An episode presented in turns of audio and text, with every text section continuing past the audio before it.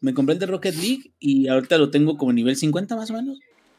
Me quedo, ay, luego me da hueva estar horas y horas y horas y horas, juegue y juegue. Ah, ¿y los plebes? ¿Qué? Por ahí andan. Porque ahí no se escuchan. Langaria.net presenta Showtime. El podcast más grande. Hola y bienvenidos a la edición 220 del Showtime Podcast. Yo soy Roberto Sainz o Rob Sainz en Twitter, acompañado, como es costumbre de todo, el elenco del Showtime Podcast. Antes de empezar, vamos a darles un ligerísimo resumen de lo que podrán disfrutar en esta bella noche o cuando sea que nos escuchen en la edición descargable del Showtime Podcast. Antes de empezar, les recuerdo que si quieren acompañarnos en la grabación del Showtime Podcast en vivo, todos los martes 8 y media de la noche, hora de la CDMX por twitch.tv diagonal langaria. Y si nos quieren seguir a través de la web, http diagonal langaria.net diagonal enlaces. Ahí encontrarán todos los enlaces donde estamos, donde nos pueden seguir todos los canales de YouTube, de Twitch, de Twitter, bueno, en fin, ahí encontrarán todo. Ahora sí, ¿de qué vamos a hablar? De cuántos millones de copias ha vendido la serie Yakuza, cuando por fin llegará el Microsoft Flight Simulator a la VR eh, lo que planea hacer SCS, que son los desarrolladores de American Truck Simulator y Euro Truck Simulator, además de los planes que tiene CD Projekt Red para el multiplayer de Cyberpunk 2077. Por último, les hablaremos de Immortal Phoenix Rising, de World of Warcraft Shadowlands y también, ¿por qué no?, de Heroes of the Storm. Pasemos a las presentaciones entonces, ingenierillo, ¿cómo te encuentras hoy? Bien, aquí hermano, leveleando en Shadowlands, en las pausas, ya sabes. Ya tengo ya planeado cuándo voy a levelear a mi alt número uno, a mi DK, a mi, a mi brujo, güey. O sea, yo estoy al pedo ya, hermano. O sea, digo, esto no es una droga en la cual acabo de recaer. Puesto que no es un juego cualquiera, solo que como que me están dando ansias, güey. Déjame ir por, algo para tranquilizarme. Y no, pues aquí listos. Este, toda esta semana, la verdad, le di un poquito más a Mundo de Warcraft. Poquito. Es, como le comentaba a mi compadrito, un poquito mucho. Es que es bien raro porque es como algo que ya no te lo quieres poner, pero es como un, una ropa o un guante, que cuando te lo pones te quedas, ah, cabrón. Ay, güey. O sea, como que ya me acordé por qué lo jugaba tanto, ¿no? Entonces, vamos a platicar de eso y pues de, de muchas cosas más también. Así es. Sampi, a ver tú, ¿cómo estás hoy? Bien, güey. Esta semana ha sido de reconectarme con el VR, ya, en el Matrix, güey, sin ya, este, ya hablaré de eso, de algunos este, descubrimientos nuevos que hice en la semana, pero todavía mucho trabajo, eso sí, toda la madre, ya me urgen mis vacaciones. Que ya me lo llegan. urge que ya me lo llegan, me urgen, ya me voy a ir a, mira, no sé hacer snowboarding, pero voy al menos a partirme la madre, pero ahí voy. Y aguas, que los chingadazos en frío duelen, duelen más culero, güey. Duele más marrano, ya tengo mi pantalón de nieve, mis guantecitos, mi gorrito, ya les mandaré fotos, así, pero pues a ver si no me descalabro como el Schumacher. Llévate un tubito de vitacilina, carnal, para todo chingadazo que te pongas. Y hablando de chingadazos, como los que le da la vida, Alex, ¿cómo estás, cabrón? Hey, ¿qué onda, gente? ¿Cómo están? Bienvenidos. Este, nada, pues ya chambeando ahora sí, volviendo a ser una persona de provecho y todas esas cosas de ser un adulto. Em, listos, eh, se acabó la temporada de Magic, llegamos a Mítico, estamos rankeando otra vez, ya estamos en Diamante de nuevo. Muchas cosas, muchas cosas, este, pero listos, listos para una semana más del Showtime Podcast. En ahí dice. ¿Mm? Ya eres, el místico, güey. ¡Místico! ¡Místico! ¡Místico! ¡Chinga tu madre! madre, Místico! y como dice Paquito. Bueno, a ver, Alex Fernández, güey, por si no entienden la referencia. Y sí, cabrón. Y como por ahí dice Paquito, ya habiendo saludado al rockstar de este programa, empecemos con la programación que tenemos, pues listo para ustedes. Como por ejemplo, Ingenierillo para Oreja, dicen por ahí que ya se vendieron 14 millones de juegos de la serie de Yakuza. ¿Cómo la ves? Pues súper chingón, la verdad. Mira, a mí me sorprendió muchísimo esta, esta serie, esta franquicia que en alguna ocasión, como que algún mosquillo por ahí me quería decir, juega Yakuza, te estoy 18 y la chingada que... Ahora no me acuerdo quién fue. Ahora culero. no me acuerdo quién. Y este, y así de la pendeja de así de, no, sí, sí, sí, ay, pinches juegos chinos raros. y entonces, eh, después de jugar eh, Yakuza 0, que creo que es un inicio excelente para, si, si puedes también apreciar lo de antes o lo viejito, las mecánicas que a lo mejor todavía no estaban tan pulidas, y apreciar también lo nuevo, que, que, se nota mucho a partir del 6, del 2, bueno, de Kiwami 2 y de Like a Dragon. Eh, creo que está muy bien el número de, de, de este, títulos que han vendido, bueno, de, este, de licencias de discos. Creo que no es raro de que sea poco, podríamos decir, porque las adaptaciones en, para Occidente eh, llegaron sin cortes, se podría decir, a partir del de, eh, año pasado, me parece. El 3 y el 4 llegaron a partir del año pasado y este año llegó el 5. ¿Cómo estuvo, Rob? De los remaster. Más o menos sí, creo que 3, 4 y 5 llegaron, eh, 3 y 4 a finales de 2019, 5 ya en 2020 y ya pues obviamente ya teníamos el 6, ya teníamos el 0, el Kiwami 1 y 2, prácticamente Así era es. a completar todos los que no estaban en el PlayStation 4. Que eran Así es, más o menos eso. algo de contenido este, eliminado de las versiones japonesas y la traducción fue retrabajada. Los gráficos se ven muy iguales, la verdad es, es lo que yo comentaba. El Yakuza 4 se ve muy, muy igual, nada más pues se ve en HD, pero se ven la, los mismos eh, monitos acartonados y así con polígonos. Se, se, ve hasta chistoso porque se ve medio gordo, Kiryu. Pero, o sea, eh, creo que la, la mejor descripción que le he dado a estos juegos, que quiero que, que siga siendo a través de los años la mejor descripción que pueda dársele, es un juego que sí es juego. Y van a decir, ah, ya salió con su mamá, este güey anda pedo otra vez. No, es que la verdad, o sea, tienes una campaña que te da una historia dramática, épica, de emoción, de, de, de suspenso, y tienes muchos minijuegos, muchos, algunos de ellos ridículos, algunos de ellos juegos tal cual como los de Sega, eh, algunos de ellos este, hasta con un toque picante por ahí. Y luego también tienes las partes de, de subhistorias, de coleccionables, o sea, están en un mapa que Camurocho te quedas, ay, bueno, ni está tan grande comparado con, no sé, San Andreas o Los Santos o no, no sé, pero está muy, muy bien lleno de historias, de actividades, de todo eso. Creo que le da mucho valor como cada uno de los títulos y cada uno trata de, de agregar cositas nuevas. Creo que de mis coleccionables juegos favoritos que tengo hasta ahorita es en el Like a Dragon, hay un juego de management, de administración de un negocio, eh, se puede decir que Kiwami a lo mejor golf o a lo mejor el club de cabaret, que es el mismo club de cabaret que, bueno, tiene unas mecánicas mejoradas que el de Yakuza 0.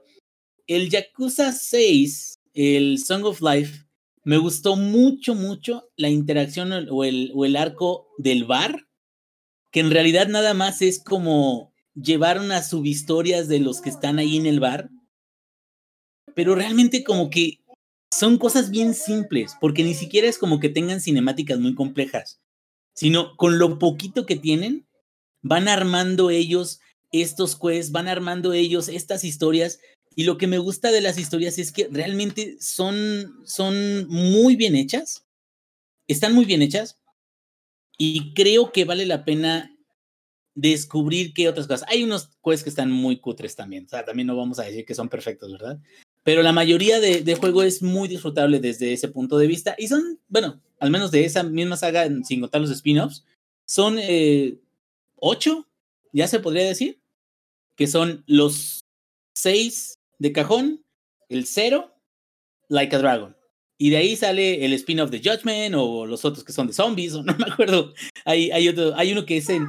Y, que yo no sabía que era más o menos reciente, el que es el Ishin, me parece, que es en la era, este, que es feudal que también tiene karaoke. Yo no, yo tenía idea de, bueno, es, es, un estilo de karaoke de que puedes cantar como en una taberna o algo así. O sea, es, está muy bizarro, pero a la vez está entretenido. Y una vez de que rompes la barrera de decir, es que los juegos tienen que tener estas reglas y tienen que tener seriedad y tienen que tener, una vez que lo empiezas a disfrutar tal cual, yo se los recomiendo mucho para que sean más millones de descargas y de títulos.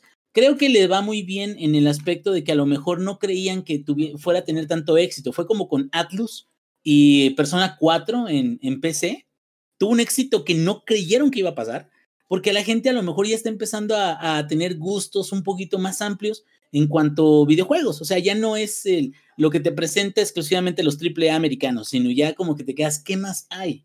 ¿Y qué otras mecánicas puede haber? ¿Y qué otras historias pueden eh, contarnos? ¿no? Entonces, yo estoy muy contento y ojalá sigan vendiendo para pues a ver qué sigue. Digo, eh, creo que había, había Diagonal va a haber una, eh, un stream, no me acuerdo si ya, ya, ya, pasó, por cierto, se me fue la fecha, un stream donde el equipo de Ryuga Gotoku va a hablar acerca del futuro de la franquicia. Están eh, diciendo de que, no me acuerdo si es Kurose o no me acuerdo quién sería uno de los protagonistas de una precuela hablando de la, la mafia Omi, este, la alianza Omi. No estoy seguro, de, toda esa información. Pueden ser rumores, son rumores, son rumores, como dice Stampy.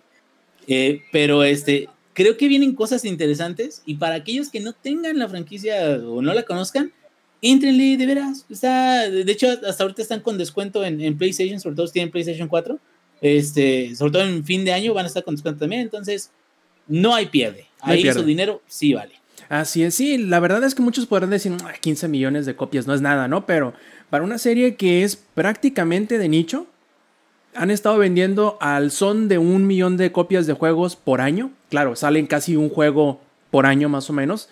Y yo creo, Inge, que lo que tú comentabas del stream del futuro de la franquicia va a ser más o menos por allá del 8 o el 10 de diciembre, porque el 8 es cuando cumplen los 15 años de haber empezado con el primer Yakuza, el 8 de diciembre del, del 95, el 2005. Entonces yo creo que van a aprovechar la celebración de los 15 años para hablar de que van a, qué planean hacer de aquí a futuro. Pero bueno, pasemos a lo siguiente, a futuro, como por ahí dicen, Zampi. Van a, antes, de, antes del siguiente, nada más te voy a decir algo. American Truck Simulator lleva 2 millones de copias y Euro Truck Simulator lleva 5 millones de copias, güey. Así que muy bien, güey, muy bien. 15 millones está cabrón para un jueguito que, como no, y deja de eso, es, deja de es muy nicho, güey, está cabrón, güey. Exactamente. Y es más, también el de E.T. es, como, güey, ¿cómo lo lograron? ¿Cómo lograron tantísimas este, ventas? Y sigue logrando. Y, también, y sigue logrando. Nada más, ahí yo creo que sí existe una diferencia, no demasiado considerable, pero sí existe una diferencia de que American Truck Simulator y Euro Truck Simulator nunca han pasado de 15 dólares. Cada uno. No, no, no han sido a, partir de 15 dólares, más los DLCs que tampoco son muy caros. Órale, pero. Ah, más o menos, ¿eh? los DLCs no son tan caros, pero son un chingo, güey. Ya son bastantes, ya conseguirlos todos sí te vas saliendo unos 40 dólares más.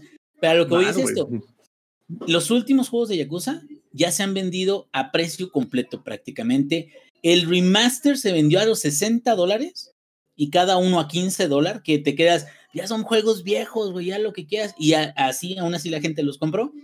Y lo que sí es de que eso sí es cierto, los juegos de Yakuza se deprecian bastante con el tiempo. Es decir, el eh, Song of Life en digital estaba, llega a estar a 15 dólares.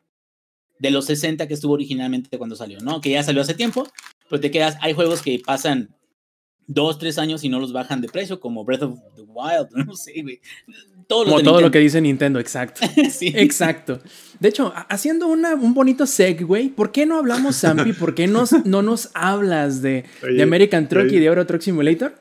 Que ya ves que, ajá, ahorita lo veo, que por ahí dicen que van a hacer mejoras en el motor gráfico. Y como bien dices tú, Zampi, lo has dicho una y otra vez, estos vatos de SES simplemente no son el árbol que no deja nunca de dar fruto, ¿no?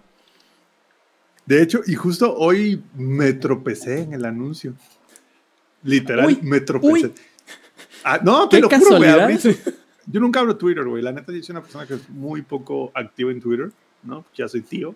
Entonces, este, es cosa de los chavos, güey, ¿no? Entonces. ¿Ya puro este, lurkear en TikTok tú?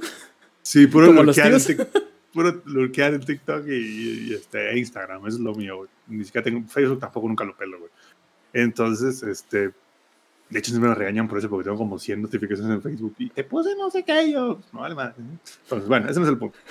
Una cosa es, antes de hablar de American, de eso, dice Paquito que, quisiera Avengers ha vendido 15 millones de copias. Y yo, gente, güey. Te van a cortar el internet los de Warner, o no, espérame, no es Warner. Los de Square Enix van a llegar ahorita, le van a bajar la pastilla al Paquito.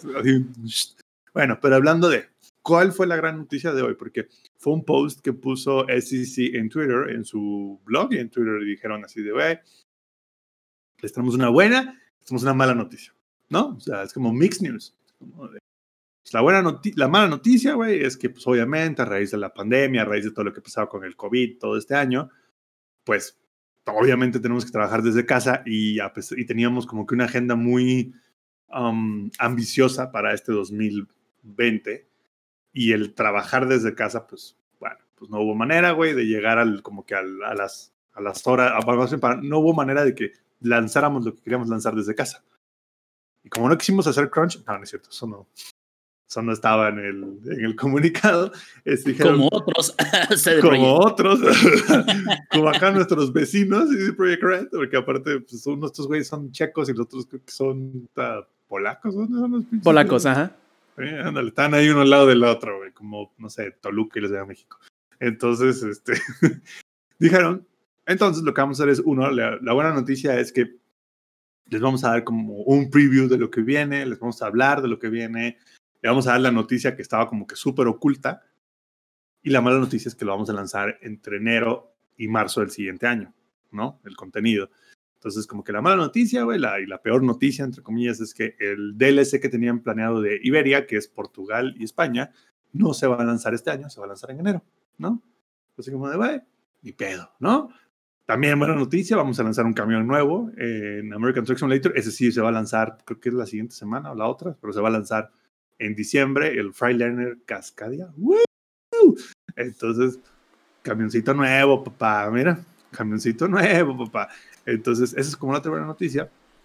Y lo que, la noticia que sorprendió a todos es que dijeron, y vamos a hacer un update en el motor gráfico del juego para incluir iluminación nueva, sombras nuevas, actualizarlo.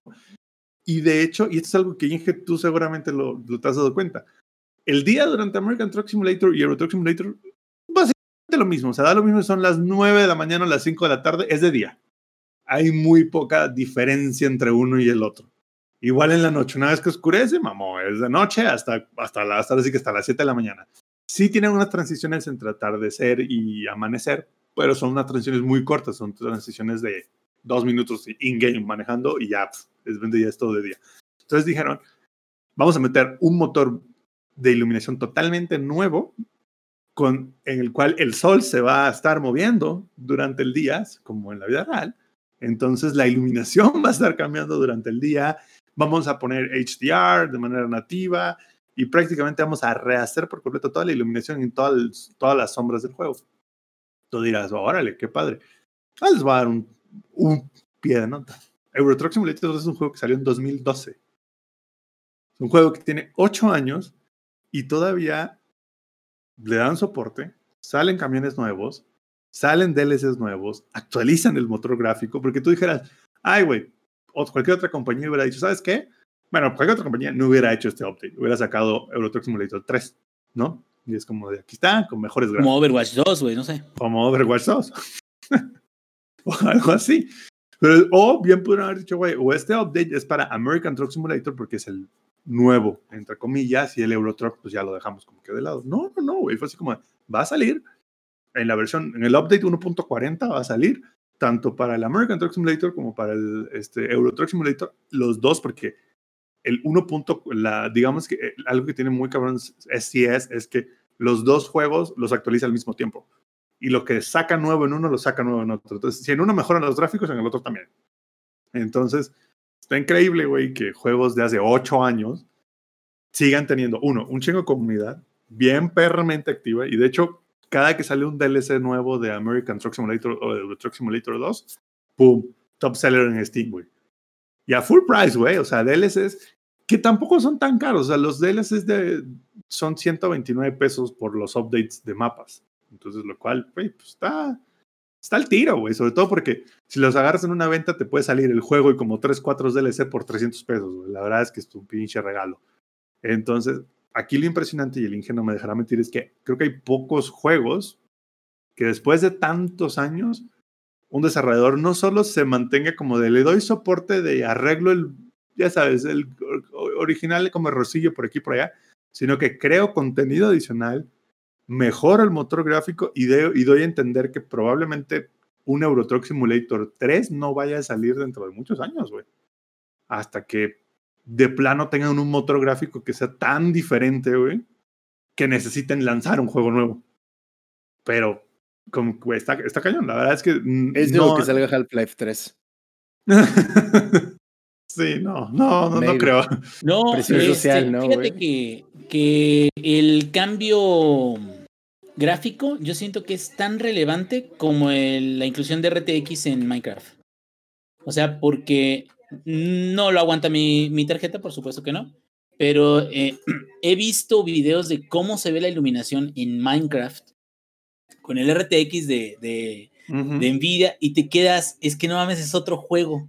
Entonces, esos updates gráficos donde realmente le meten los desarrolladores y realmente le ponen empeño en que se vean chingones, aunque sean juegos muy, muy viejos, puede que hagan una diferencia en verlos muy renovados e incluso jugarlos a, a resoluciones mucho más grandes, ¿no? No, y de hecho, el update engine, y es que ahí te va lo, lo más bonito, también va a mejorar el performance del juego.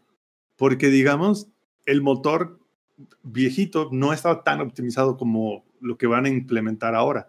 Entonces, literalmente lo que hizo SEC fue, bueno, el motor gráfico son varias partes, ¿no? Son, digamos que son como que varios Legos que arman una torrecita. Entonces, SEC, en lugar de decir, pulo tantito esta pieza de Lego para que se vea más bonito, es como de, no, no, no, desarmo la torre, saco el Lego que yo necesito y que voy a actualizar, lo construyo por completo y se tardaron todo el año en eso, lo cual está cabrón, porque bueno, lo tuvieron que hacer desde casa, pero fue así como reconstruyo todo ese bloque, lo pongo en la torre y luego vuelvo a armar toda la torre otra vez. Entonces, creo que ese nivel de dedicación muy pocos, muy pocos desarrolladores lo tienen, ¿no? O sea, y pues si te pones a pensar es una pinche inversión, güey. Nada más tienes que comprar un juego, te va a durar 10 años y nada más vele invirtiendo en los DLCs de aquí para allá, para allá, pero al final del día está cañón. Que un juego de 2012 tenga más updates que juegos que salieron este año, güey. ¿no? O sea, es más, se preocupa Más, más. más Effect Andromeda y Marvel Avengers, güey. Exacto, güey. O sea, está, está cañón, güey, que juegos de, de hace Que 8 años o que Anthem, güey. Y tomen en cuenta algo, güey. No es como, tú dirás, ay, sí, güey, pero WoW es lo mismo. Sí, güey, pero WoW tiene millones y millones de suscriptores y jugadores. Los vatos que han vendido 7 millones de copias. That's it, güey. Y como dice el Inge, ninguna pasa de 15 dólares, güey. Son unos vatos donde realmente es como de, güey, les vamos a dar hasta el último centavo de valor por su juego, güey. Que no es un juego para todo el mundo, esa es otra cosa. Pero a la gente que le gusta es como de, güey, pagas con gusto los DLCs cuando salen. Y eso, es- ah, yo no sé, Inge, pero a ver si tú opinas lo mismo, pero American Truck Simulator y Euro Truck Simulator 2 son de los pocos juegos que al menos yo he comprado los DLCs cuando salen, aunque no tengan descuento. Por el simple hecho de decir, güey, sé que va a estar bueno el DLC, sé que es una expansión más, más trabajos, más mapa, más ciudades, y aparte es como güey, y aparte, pues acá está, güey, me he divertido tanto, han hecho tan buen trabajo que no me pesa pagarles el DLC completo. Cosa contraria como algunos juegos de otros desarrolladores, no voy a mencionar cuáles, que es como de ni de perro pedo voy a pagarte el juego completo, güey. Más bien el juego a precio retail, porque pues...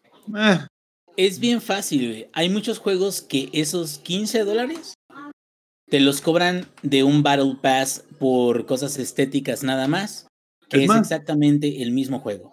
lo que Y este el- realmente te agrega zonas, güey. Oregon el está-. No mames. Güey, es que Oregon y. No, es Washington, ¿no? Oregon y Washington, los dos.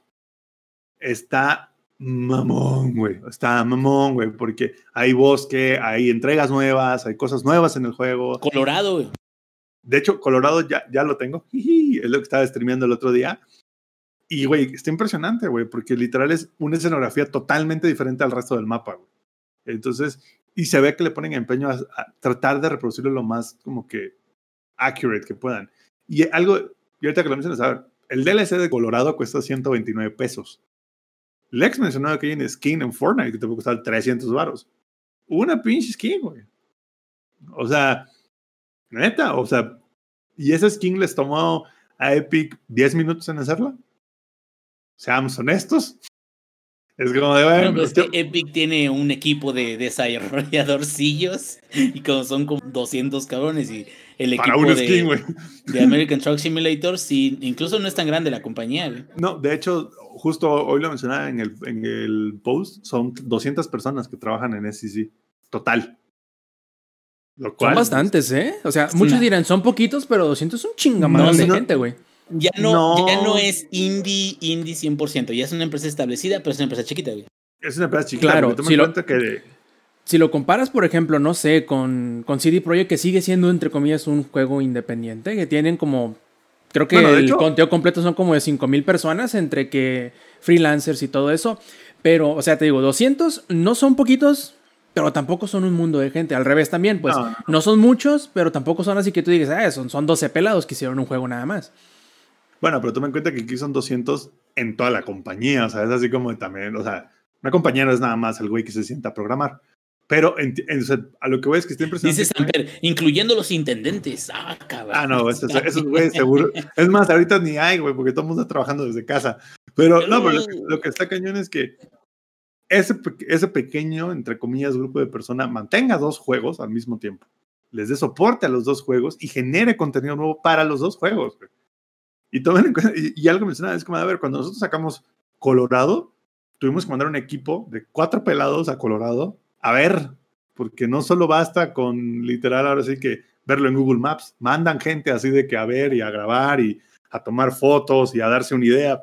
A lamer el suelo, a ver qué sabe. Sí, así de a ver qué sabe la tierrita. Entonces, No, digo, sin jaladas también, nuevos camiones van y van a donde está el camión, lo ven por, eh, abren todo, checan por dentro, los sonidos los graban ahí mismo, o sea, es, es un trabajo muy, se va a escuchar muy mamón, pero es muy artesanal, o sea, es, voy y checo, por ejemplo, en el caso de, de los mapas, es, eh, son landmarks que se van agregando a través de todo Oregon, pero a la vez no puedes poner el mapa en escala uno a uno porque No, nunca pues. terminarías los, los pinches trabajos. Sin embargo, dentro del reescalado que hacen para que el mapa, a pesar de que sea más chico, que sea suficientemente como este, la gente que, que lo compre y que sea de ahí diga, oye, es de que por aquí está esta parte que yo la conozco, o este puente, o este túnel, o este bosque de por aquí. O sea, sí, sí es un trabajo donde lo hacen eh, poquito a poquito, con mucho detalle y con mucho amor. Ahí se nota, cabrón.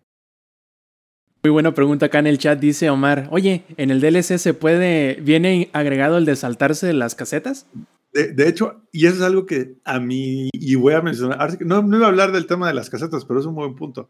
Se toman tanto nivel a detalle que ahí les va. Las casetas en Estados Unidos no son como las de México. Uno aquí en México está O sea, no acostumbrado están tomado por paristas y. No, no, fíjate que casi no. Con unas pancartas, güey, la chingada. No andan, con Rey, los, ¿no? no andas con los machetes afilándolos en el piso, nada de eso, ¿eh? Nada De lo eso, que güey. se pierden, güey.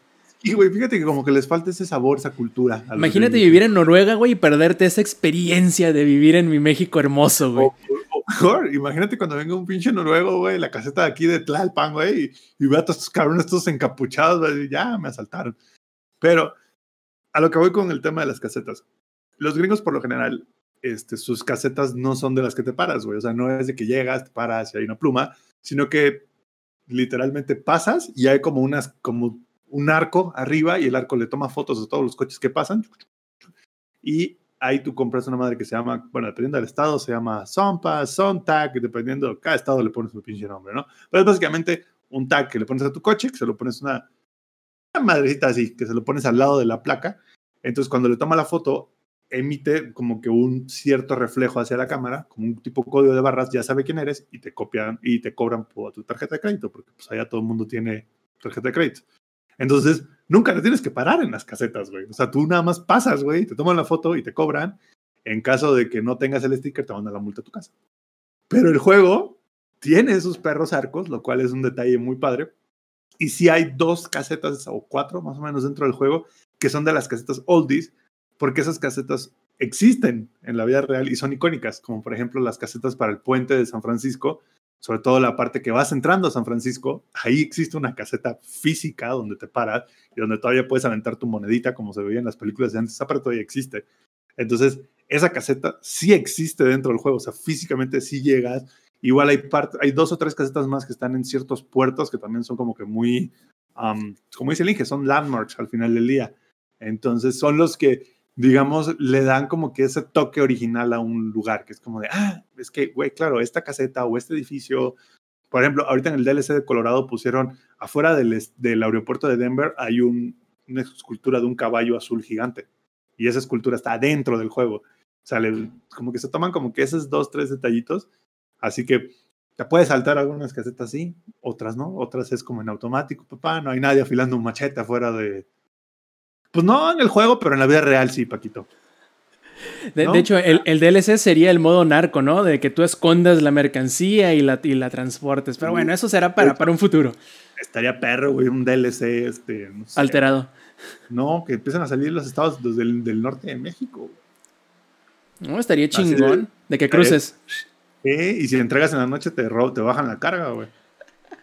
Ay, no. Y bueno, hablando de estados y hablando de países, hablando de polacos y hablando también de CD Projekt Red y su Cyberpunk, ahora resulta que reiteraron nuevamente, yo, yo sé que es pleonasmo decir que reiteraron nuevamente porque reiterar ya es hacer una cosa una vez más, pero bueno, reiteraron que el componente multijugador para Cyberpunk 2077 que ya sabemos que no formará parte del juego tal cual, o sea, no llegará cuando se estrene el Cyberpunk, no solamente se dará aparte, sino que ellos lo están manejando como si fuera un juego completamente punto y aparte de Cyberpunk 2077. Esto lo dio a conocer este em, Adam Kaczynski, que es el copresidente operativo de la, de la compañía, y le dijo a sus inversores que, bueno, eh, para ellos es una cosa diferente. Cyberpunk es una cosa y el multiplayer cuando salga va a ser una cosa diferente. Que aunque sí, va a tener ciertas cosas que se va a apoyar o que va a depender del juego original, como me imagino yo el mapa a lo mejor, algunas cosas de diseño, etc- etcétera, etcétera, pero no dependerá el uno del otro. Por lo tanto, estaremos viendo que el multijugador de Cyberpunk será como Red Dead Online, como GTA Online más o menos, me imagino, como Warzone, que ya vemos ahora que es un producto separado de, de Cold War. Y es algo interesante, porque yo creo que no nos habíamos, o al menos yo, no había como que terminado de relacionar el multiplayer de Cyberpunk con el multiplayer de GTA, que ahora que vemos va a ser muy similar, y que eso hará que, quién sabe, quizá tenga ahora por fin algún tipo de competencia GTA Online, porque ya han visto que prácticamente ese juego está él solito, que ni siquiera Red Dead Online le ha hecho este, ningún tipo de competencia. Pero quién sabe, a lo mejor con todo este ímpetu, con todo este hype que trae este Cyberpunk 2077, quizás sea ese el multiplayer que llegue por fin a darle en la madre a GTA Online. Lex, ¿qué piensas? Es que es raro porque GTA sigue siendo. pues, Es como, como Skyrim, ¿no? Nos lo van a vender en todos lados y mucha raza lo va a comprar en todos lados y ahí va a seguir. Y GTA Online tiene un montón de gente jugando, hay comunidades enteras de eso. Se volvió como algo importante también dentro de la comunidad de Twitch, que rolean y juegan y todo ese pedo. Entonces, creo que Cyberpunk puede entregar algo similar, pero mucho más refrescante.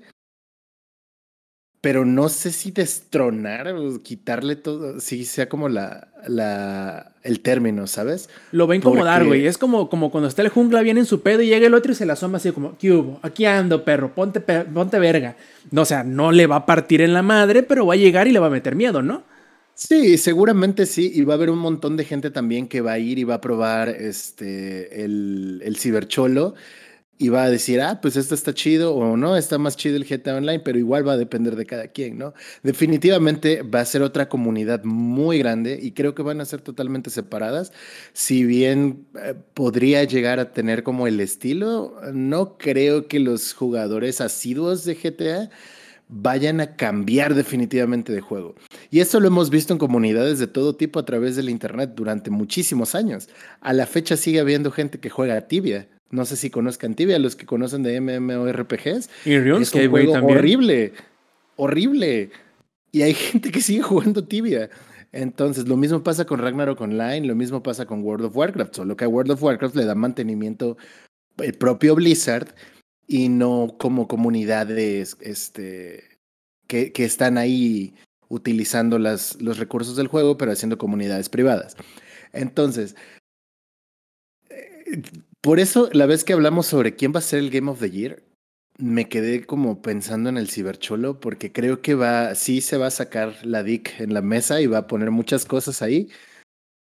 Pero después del crunching y después de todo esto, hay, hay como cosas que no están related tal cual a la calidad del juego, pero que sí son triggerantes a nivel comunidad. Que ya hemos hablado ¿no? en, en los podcasts sobre, sobre todo esto que hay alrededor. Pero definitivamente va a ser algo muy interesante. Y Cibercholo 2077 tiene muchas cosas todavía que, que mostrarnos. Lex, una pregunta. ¿Tú crees que empresas como Riot o, por ejemplo, incluso el mismo Blizzard con Heroes of the Storm o, uh, no sé, la de Fall Guys, nunca han hecho crunching con sus desarrolladores? ¿O que si No, lo o sea, han hecho, nunca ha sí, sido injusto, injusto con ellos? A lo que voy es, no es ni siquiera por cuestionarte lo que estás diciendo, que está mal, y sí, sí tenemos que señalarlo y sí tenemos que decir, está de la chingada. Más bien, creo que en general hay que empezar a eliminar, empezar si es que no se ha hecho ya, pero hay que verlo mal, hay que repudiarlo. Pero muchas empresas lo siguen haciendo, nomás que no lo dicen.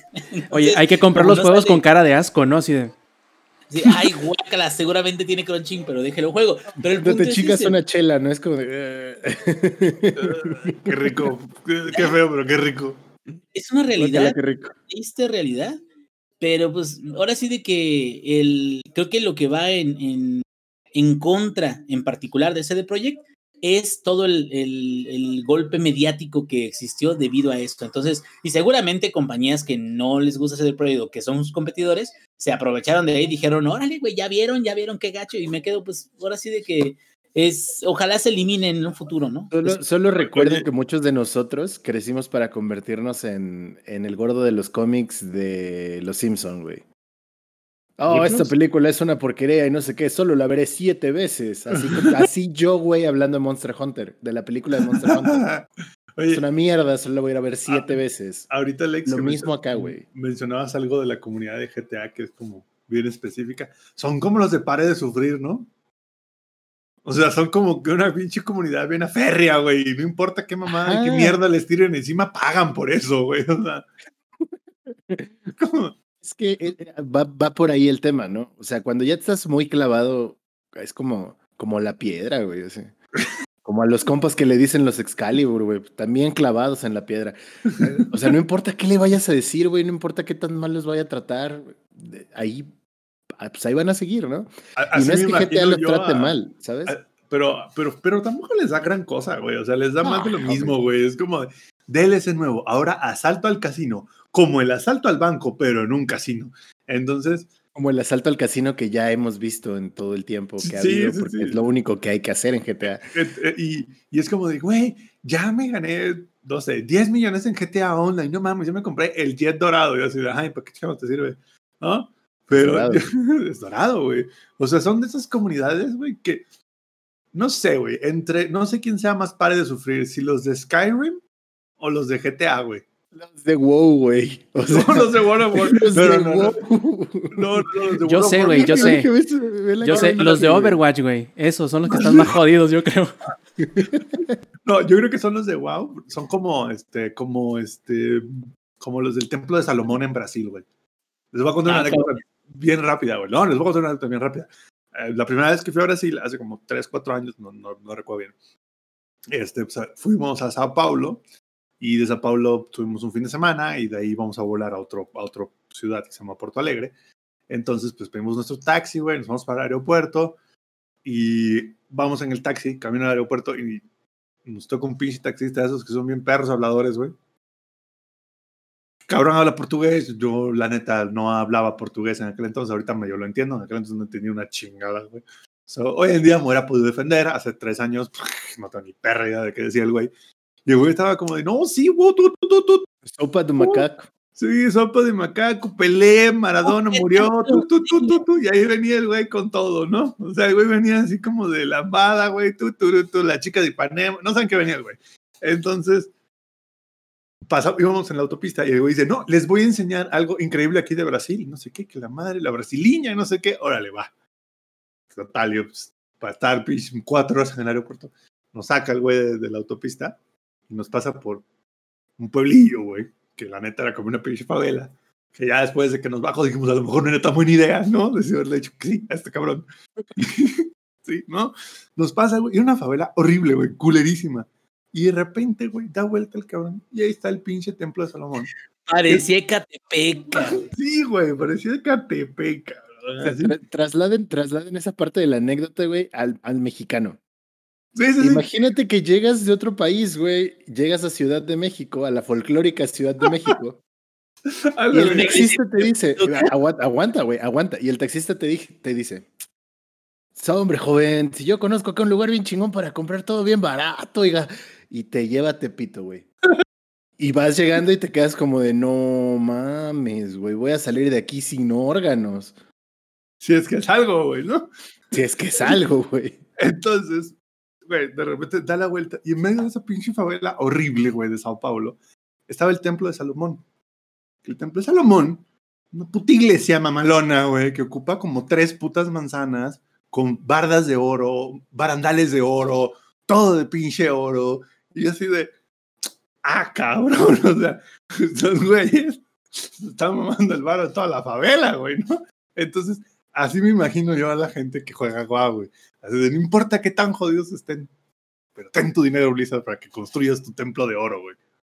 ¿Sí o no, dije? Si no, ¿cómo se van a ganar el cielo, güey? Exacto, güey. Si no ¿cómo se- fuera, permíteme, permíteme, permíteme. Si no fuera, porque el día de hoy precisamente voy a hablar de WoW, te contestaré eso, pero mejor ahí la dejamos porque se me va a salir mal parado, cabrón.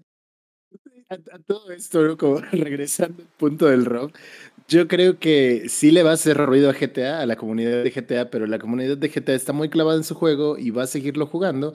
Sin embargo, sí se va a crear una comunidad del cibercholo este, online y eso va a estar muy interesante. Puede ser otra de esas comunidades que se vuelva resiliente y que vaya a aguantar muchas cosas con el tiempo. Igual y, al- y algunos de nosotros formaremos parte, no lo sé todavía. Y como bien tú dices, eh, Lex, ojo, ya sale en nueve días y parece que ahora sí nos lo van a volver a retrasar.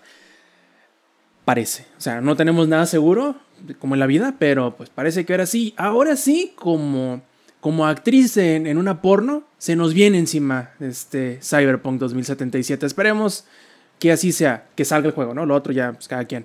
Eh, Pues por cada quien, ¿no? Pues cada quien, ¿no? Sus gustos, ¿no?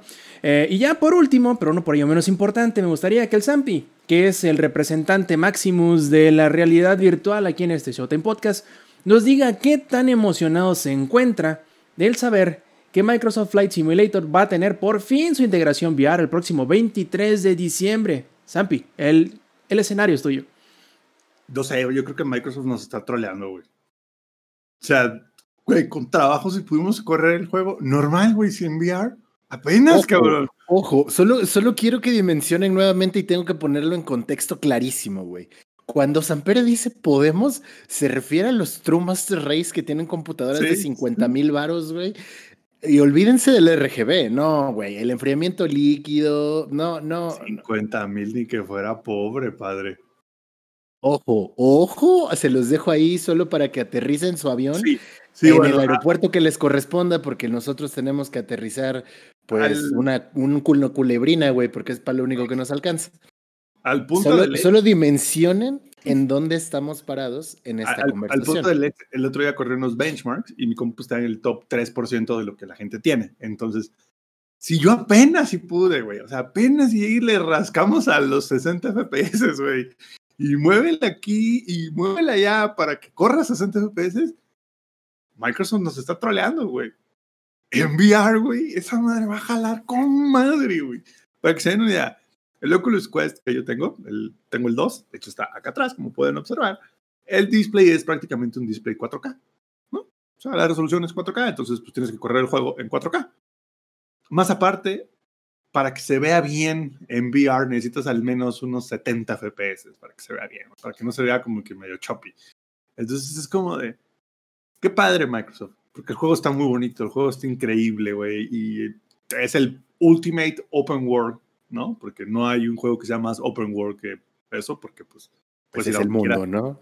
pues es el mundo, güey, puedes ir a donde quieras, ¿no? Puedes volar a donde quieras y te toma el tiempo que te tomaría en la vida real porque está a escala 1-1, ¿no? Oye, y, y pregunta, digo, yo sé de que, este, ay, qué bonito de que muchos aeropuertos, el, el de Santa Lucía iba a estar pronto ahí, todos, los, está, todos los aviones, pero No, ¿cómo va a estar primero en Microsoft y luego todavía no está bien? No, de hecho, de hecho, de, de hecho, Inge, ahí, ahí te va, ahí les va un, un- un fun fact y algo cagado que salió en las noticias después de que salió el juego. digamos que Microsoft usó toda la telemetría satelital que tenía de Bing para generar el mundo y demás, ¿no? Y pues en Sinaloa hay un chingo de pistas de tierra.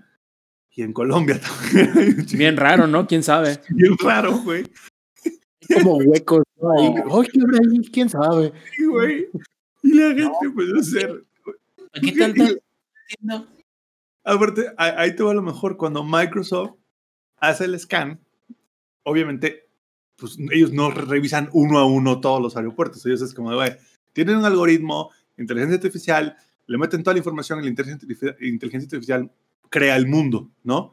Solamente hay como que partes y ciertas ciudades y ciertos aeropuertos donde se hizo un modelado 3D un poco más detallado. El resto es como lo que nos diga el- la inteligencia artificial. Entonces, todas estas pistas de tierra, güey, estaban en el juego, como Dirt, Dirt, eh, era como, ¿cómo era? Dirt Land, algo así, no recuerdo. Tenían como un nombre X, un nombre genérico, porque no, como la IA no le encontró en la base de datos del aeropuerto, o sea, porque entonces la IA lo que le decía es, bueno, reconozco que hay una pista, no la tengo en mi lista, entonces le pongo como que el nombre genérico de pista de tierra, güey. ¿Estás seguro que quieres aterrizar aquí? Entonces, ya te imaginas la cantidad de memes que salieron, güey, porque estaba Culiacán tapizado de esas madres, güey. Así de que el meme más chingón fue, ¿cuál gobierno federal? Denle a, a Sobo software y ellos te encuentran donde están las narcopistas, güey. No, no necesitas al gobierno federal. Entonces, eh, está muy interesante, güey. El, el- el hecho de que quieran sacarlo en VR, no sé por qué lo quieren hacer, güey. No sé quién pretende que pueda correr el juego en VR bien, ¿no? O sea, al final del día, La NASA, güey. la NASA, güey, y se les va a derretir la compu a la NASA, ¿no? Probablemente, o sea, se les va a hacer picadillo. Pero pues, qué padre, güey, ¿no? Y, algo raro es que eso sí, habían dicho que primero solo había sal- iba a salir para el HP Reverb 2, creo que era el, como que el headset oficial de Microsoft en su momento. Pero de repente dijeron, no, ¿saben qué? Va a salir para todos, güey. O sea, qué oficial, ni qué nada, ni ahí en diciembre, y ahí les va, güey. ¡Pum! Junto con el update de USA, creo que es el último update que van a lanzar. Entonces, qué padre Microsoft. Síguenos troleando. Dijo Microsoft, hay que sacarlo en temporada de frío, ¿no? Para que con lo calientito del, de, la, de la computadora ya no necesites calefacción en la casa. Sí, y aparte para que no se les queme, güey. Vas a tener chimenea dentro de tu casa, cabrón. Sí, Sí, cabrón. troles. O sea, qué padre, pero qué perros troles, güey. Sí, se pasan de lanzas estos cabrones. Pues bueno, ya veremos el 23 de diciembre qué tal. Zampi, no sé si lo vayas a alcanzar a, a probar, dado que vas a salir de, no, no, de viaje no. esos días, pero esperamos tus impresiones, ¿eh? A la vuelta, joven. A la A vuelta. La vuelta, joven, perfectísimo. Terminamos con las noticias y entonces pasamos a las reseñas. Vamos a dejar a que el ingenierillo nos hable de Shadowlands. Mira, ingenierillo, nos queda aproximadamente una hora y cuarto. No sé si te vaya a alcanzar para hablar de Shadowlands, pero porfa, haz el intento, viejo. Vámonos moteando, chavos. A ver, muchachos, vayan por su cafecito. Ya puedo ir al baño entonces, ¿verdad? Ya, ya va. Ahorita, no se apuren ustedes. Yo aquí me encargo las próximas, la próxima hora y media. Háganse su cena, Este. pongan, póngannos en sus bocinas para que escuchen al Inge. Váyanse a preparar su cena, vayan al baño, chinguense un café. A ver, sí, sí, ahorita, sobre todo voy a empezar a hablar nonsense, entonces no se, no se apuren, nada más. eh, aquí está el, el, el chiste de la reseña de Shadowlands hasta ahorita. Bueno, ustedes saben que el podcast pasado eh, dije, ah, ya, ya lo jugué, pero no tuvimos chance de platicar. Y qué bueno, hasta cierto punto, porque iba a hablar nada más media hora y ahora puedo hablar dos horas completas de lo que es eh, Shadowlands. Digo, la cara del ex así de este hijo de la verga. Este, pero eh, fíjate que estoy sorprendido. O sea, tengo sentimientos encontrados porque ya en ocasiones anteriores ya habíamos hablado acerca de Shadowlands, acerca del argumento donde Silvanas era como la malvada del cuento, donde se había aliado con un güey bien más malo, más malo de los malos, donde ya habías matado a los Old Gods, cabrón. O sea, ¿qué más puedes hacer si habías matado a Nesod ahí en, el Black Empire? O sea, entonces eh, hubo mucha especulación de que eh, Shadowlands iba a ser un, un, problema para Blizzard en términos argumentales, en términos de quest, en la estructura del mismo, desde el principio. Es decir, desde el, el release de la expansión. Y luego, sobre todo, recuerden ustedes que eh, el release del juego tal cual no llegó en la fecha que habían dicho. O sea, tomaron cuatro semanas más.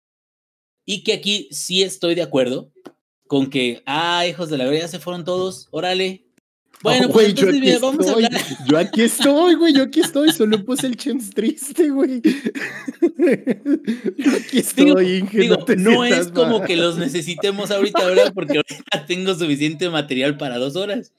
Pero, ah, ya, ya, ya llegó Rob, ya, ya no me sentí tan mal, cabrón. Es que Güey, mames. pobre. dije, ya se me pelaron todos, cabrón, ya. ¿Qué pasó? El- Pero bueno, Güey. este. este, ¿Crees, aquí ¿Nos el- crees capaces de eso, hija? ¿De dejarte hablando solo? No, creo que sí soy capaz yo de hablar tanto como para que se queden. Ahorita vengo, deja y hoy me sirvo agua o algo así. Pero bueno, entonces, eh, la historia que les estoy contando es precisamente porque no había mucha expectativa. Sí, aquí me quedé, ya estoy solito, cabrón. Eh, no, no había mucha expectativa de cosas buenas de la expansión. Y entonces llega la expansión como golpe de. Iba a decir de, de Julio César Chávez Jr., pero no, ese no. Como de Mike Tyson. Sí, porque del otro no. O sea, nomás.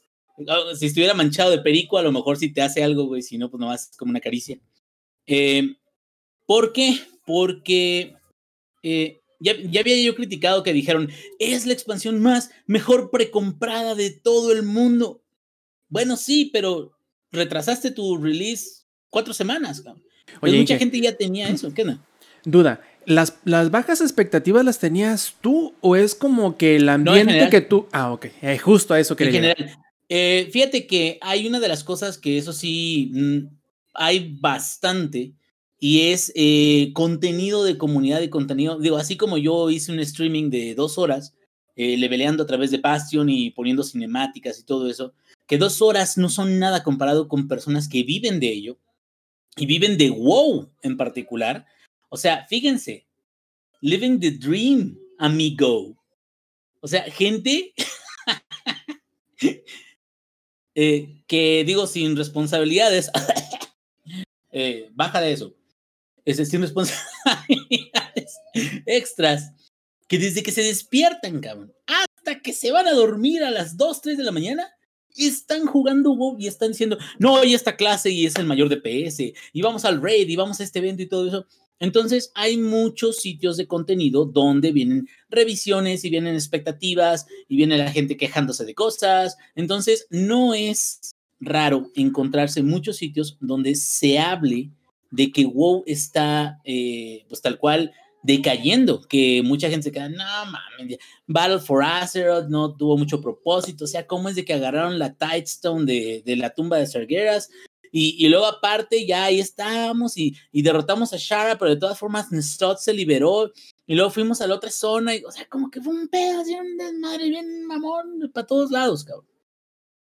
La gente estaba así de, pues bueno, vamos a ver qué nos traen, porque ya nos habían platicado de los Covenants, ya nos habían platicado de las diferentes zonas, de más o menos cómo era el layout de, de la historia principal, ya habíamos visto el beta, y el beta muchas veces pues trae una estructura, pero la gente como que se espera hasta que sea el release, release, y vamos a ver qué onda. Entonces viene el release, y en el release las cosas salen más o menos bien. Yo que estoy en un servidor muy pesado de Latinoamérica, y me refiero a pesado además de gordos, pesado porque hay mucha gente eh, registrada en ese servidor. Yo no tuve ningún problema para jugar ni ese día ni los días siguientes. Y me acuerdo, y les había comentado, de que en of Pandaria y creo que la siguiente que fue Warlords of Draenor, me acuerdo que en los primeros días, por las noches, sobre todo, era de, estás en una queue, en una fila para esperar, eh, no sé, 12, 13 minutos o 5 minutos si te va bien, y ya puedes entrar, ¿no? O sea, te decía, eres el número 1000 en la fila o algo así. Y en esta ocasión nunca nadie me dio ningún problema y vámonos a entrar. ¿Cómo está la estructura del juego? La estructura del juego es una historia, en términos de la campaña, es una historia lineal. Eso está súper chido, cabrón. ¿Por qué? Battle for Azeroth, tú llegabas y este, y hay varias zonas donde llegabas, por ejemplo, llegabas a Zuldazar si eras eh, de la Horda, eh, llegabas a otras zonas si eras de la alianza y esas zonas eh, de repente estaban, en, o sea, podías chocar uno con otro de la alianza o de, de la horda, pero tú podías elegir la zona donde te quisieras ir después de, de la primera, a donde tú quisieras que era donde estaban los Vulpera, este, en, en desierto, eh, otras zonas, los, los pantanos, este, eh, donde estaba este, Bomzamdi y todo eso. Entonces, tú podías más o menos decir por dónde quieres seguir leveleando, porque recuerden que desde Worlds of Draenor, él, eh, no fue, fue Legión, creo. Legión fue el que lo implementó bien, bien, bien. El sistema de leveleo es igual o es proporcional para cada eh, eh, personaje, independientemente del nivel que tenga. Es decir, cada quest que tú realizas es, te da la cantidad específica de, de, experiencia que tú necesitas para ir subiendo. Y antes los quests eran leveleados. ¿Qué quiere decir? Que antes tú estabas jugando y si estabas jugando en una zona que era una zona de bajo nivel, ya no ibas a subir tan rápido. Y entonces llegan e implementan lo de que cualquier zona te va a dar la misma cantidad de experiencia, tú nada más sigue consumiendo contenido, sigue jugando en distintas zonas y eventualmente vas a llegar a subir hasta el último nivel. Hasta ahí todo bien. Aquí la diferencia es de que no puedes desbloquear las siguientes zonas no puedes desbloquear las zonas que tú quieras a menos de que estés siguiendo la campaña, que la campaña te lleva por las cuatro zonas específicas. Primero te lleva por Bastion, que es como el, el la isla se podría llamar, porque hasta eso no eh, son como tierras flotando. La isla de los ángeles, se podría decir de los paragones, de los justicieros, de los más buenos de los buenos. Luego te vas a otro lugar que se llama Maldraxxus, que está súper chingón. Ahorita les platico un poquito más de eso. Que es. ¿Se eh, llama Madraxos? Maldraxxus, con ah, doble X, güey. No sé por qué con doble X, güey. Se entendió como madraxos. Y yo dije, ah, no. Sí. Pues. y te das muy buenos madraxos cuando estás jugando, y pero luego te cuento. Y doble, X porque es el doble de chingón. Sí, yo sé, como yo dije, es una 2X Lager o qué chingados me van a dar aquí, no sé. Además, así suena más orco, güey. Ándale, ándale, Cuba. La C, cada X le va agregando un nivel de orques. Entonces suena como más, como más, cabrón. Eh, que es la tierra donde están los eh, le llaman constructs o las bestias. Es más parecido como a los no muertos, como, como almas combativas, pero pues hay muchos esqueletos, hay, hay muchos este, como golems, hay muchos de esos. Eh, no es necesariamente como una tierra de, de, puros esqueletos, sino es como la imagen principal que le quisieron dar. Pero está chida también. Ahorita les digo qué onda. Ahí sale Draca, que es la fenecida madre de Thrall. Por cierto, no ha habido ningún ninguna interacción de Thrall con Draka ni nada, o sea, una escena así de mamá, yo nunca te conocí, pero yo siempre te quise, o sea, como que la están tratando a ella como un personaje completamente distinto. La campaña de Maldraxxus, Maldraxxus, como para que, para que no suena, ay, mira, el pinche Zampi anda en el party, güey, uh, uh, a huevo. En los Madraxxus. eh, la campaña de Maldraxxus me gustó mucho cómo, cómo resultó. Después de Maldraxxus te vas a, Ardenweald, Ardenweald, que es la zona eh, como si fuera de los... Suena, suena como élfico. Druidas de la naturaleza, güey. Sí, como, como, un bosque azul. Como, como hippie de la condesa que huele a pachuli, güey. Muchos dicen, no manches, qué chingón, yo nunca había visto esto, güey. Y la verdad, yo que jugué en Legión, en la arboleda donde me volví archidruida, güey y donde todo el maldito tiempo, todo el rato estuve viendo árboles y ya he jugado en Mount Hyjal, ya he jugado en... Siempre hay una zona como de bosquecito y de naturaleza. Entonces, también no es como que se la hayan sacado así de wow, o sea, qué genios, ¿no? O sea, qué creadores tan chingones. Punto. Está buena la historia. Oye, oye Inge. ¿Qué onda? Es algo así como en Avatar, ¿no? Así de vean todo este mundo, como tipo Pocahontas, más o menos, ¿no? Así con el mismo árbol de la vida y todo. Ándale, porque también hay un árbol muy mamalón en el centro, bien grande, te quedas, I've seen that shit antes. O sea, sale no Malfurio. Light of Bloom. Espérate, sí. Oh, Tyrann. Pero ¿qué onda, qué onda, Alex? Con respecto ahí como... Uh, wow, qué grandes creadores son y bla, bla, bla. El lore de WoW es tan extenso y es tan vasto y es tan... Ya, ya está muy... Ya está muy seteado. Pregunta. ¿qué, ¿qué te haría creer a ti? Wow, esto es nuevo. Wow, no había visto nada así. Ujú. ¿Te gustaría que, que, que de repente te dieran esa experiencia? Porque por cómo es la comunidad de WoW en general, si les dieran algo que está como fuera de lo común dentro de lo que ellos conocen, creo que el resultado sería negativo.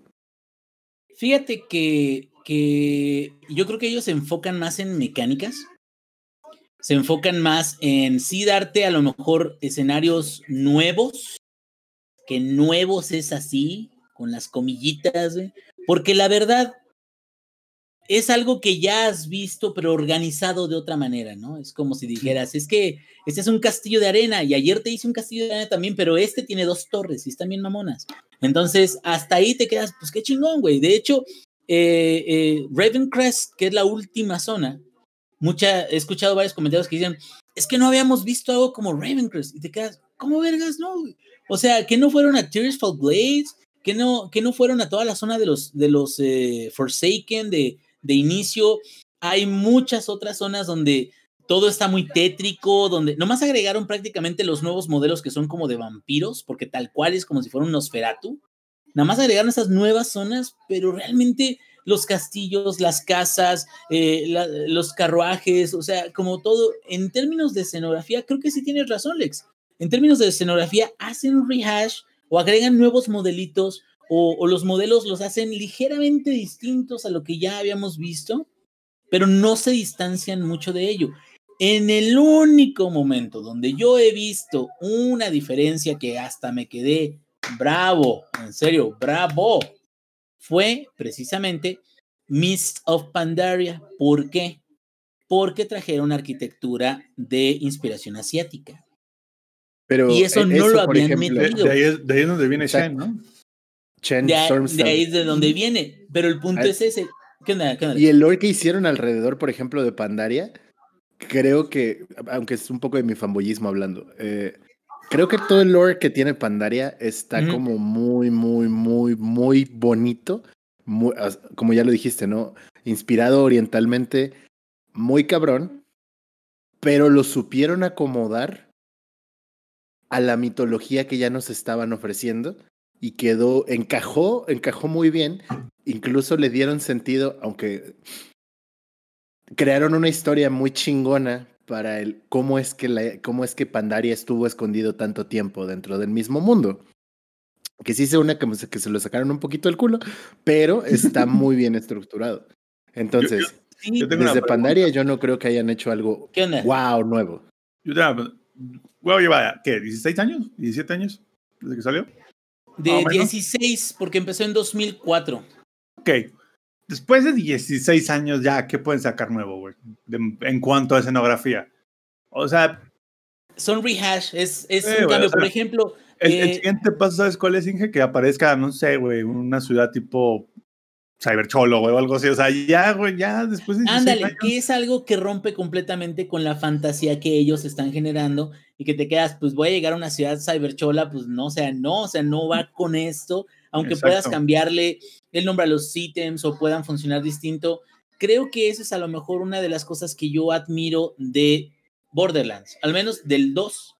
que cuando trajeron lo de el este, Quest en el Dragon Keep, me quedo, o sea, como de, de plano todos los assets eran tipo Dungeons and Dragons y tú te quedabas, es que no me lo puedo creer. Y salen los cuatro perros dragones al final y te ponen la perra cachetiza de tu vida, güey. y- pero, pero el punto es ese, güey. O sea, lo chingoncísimo del asunto es que ahí sí cambiaron Es por el- completo y la gente lo recibió muy bien.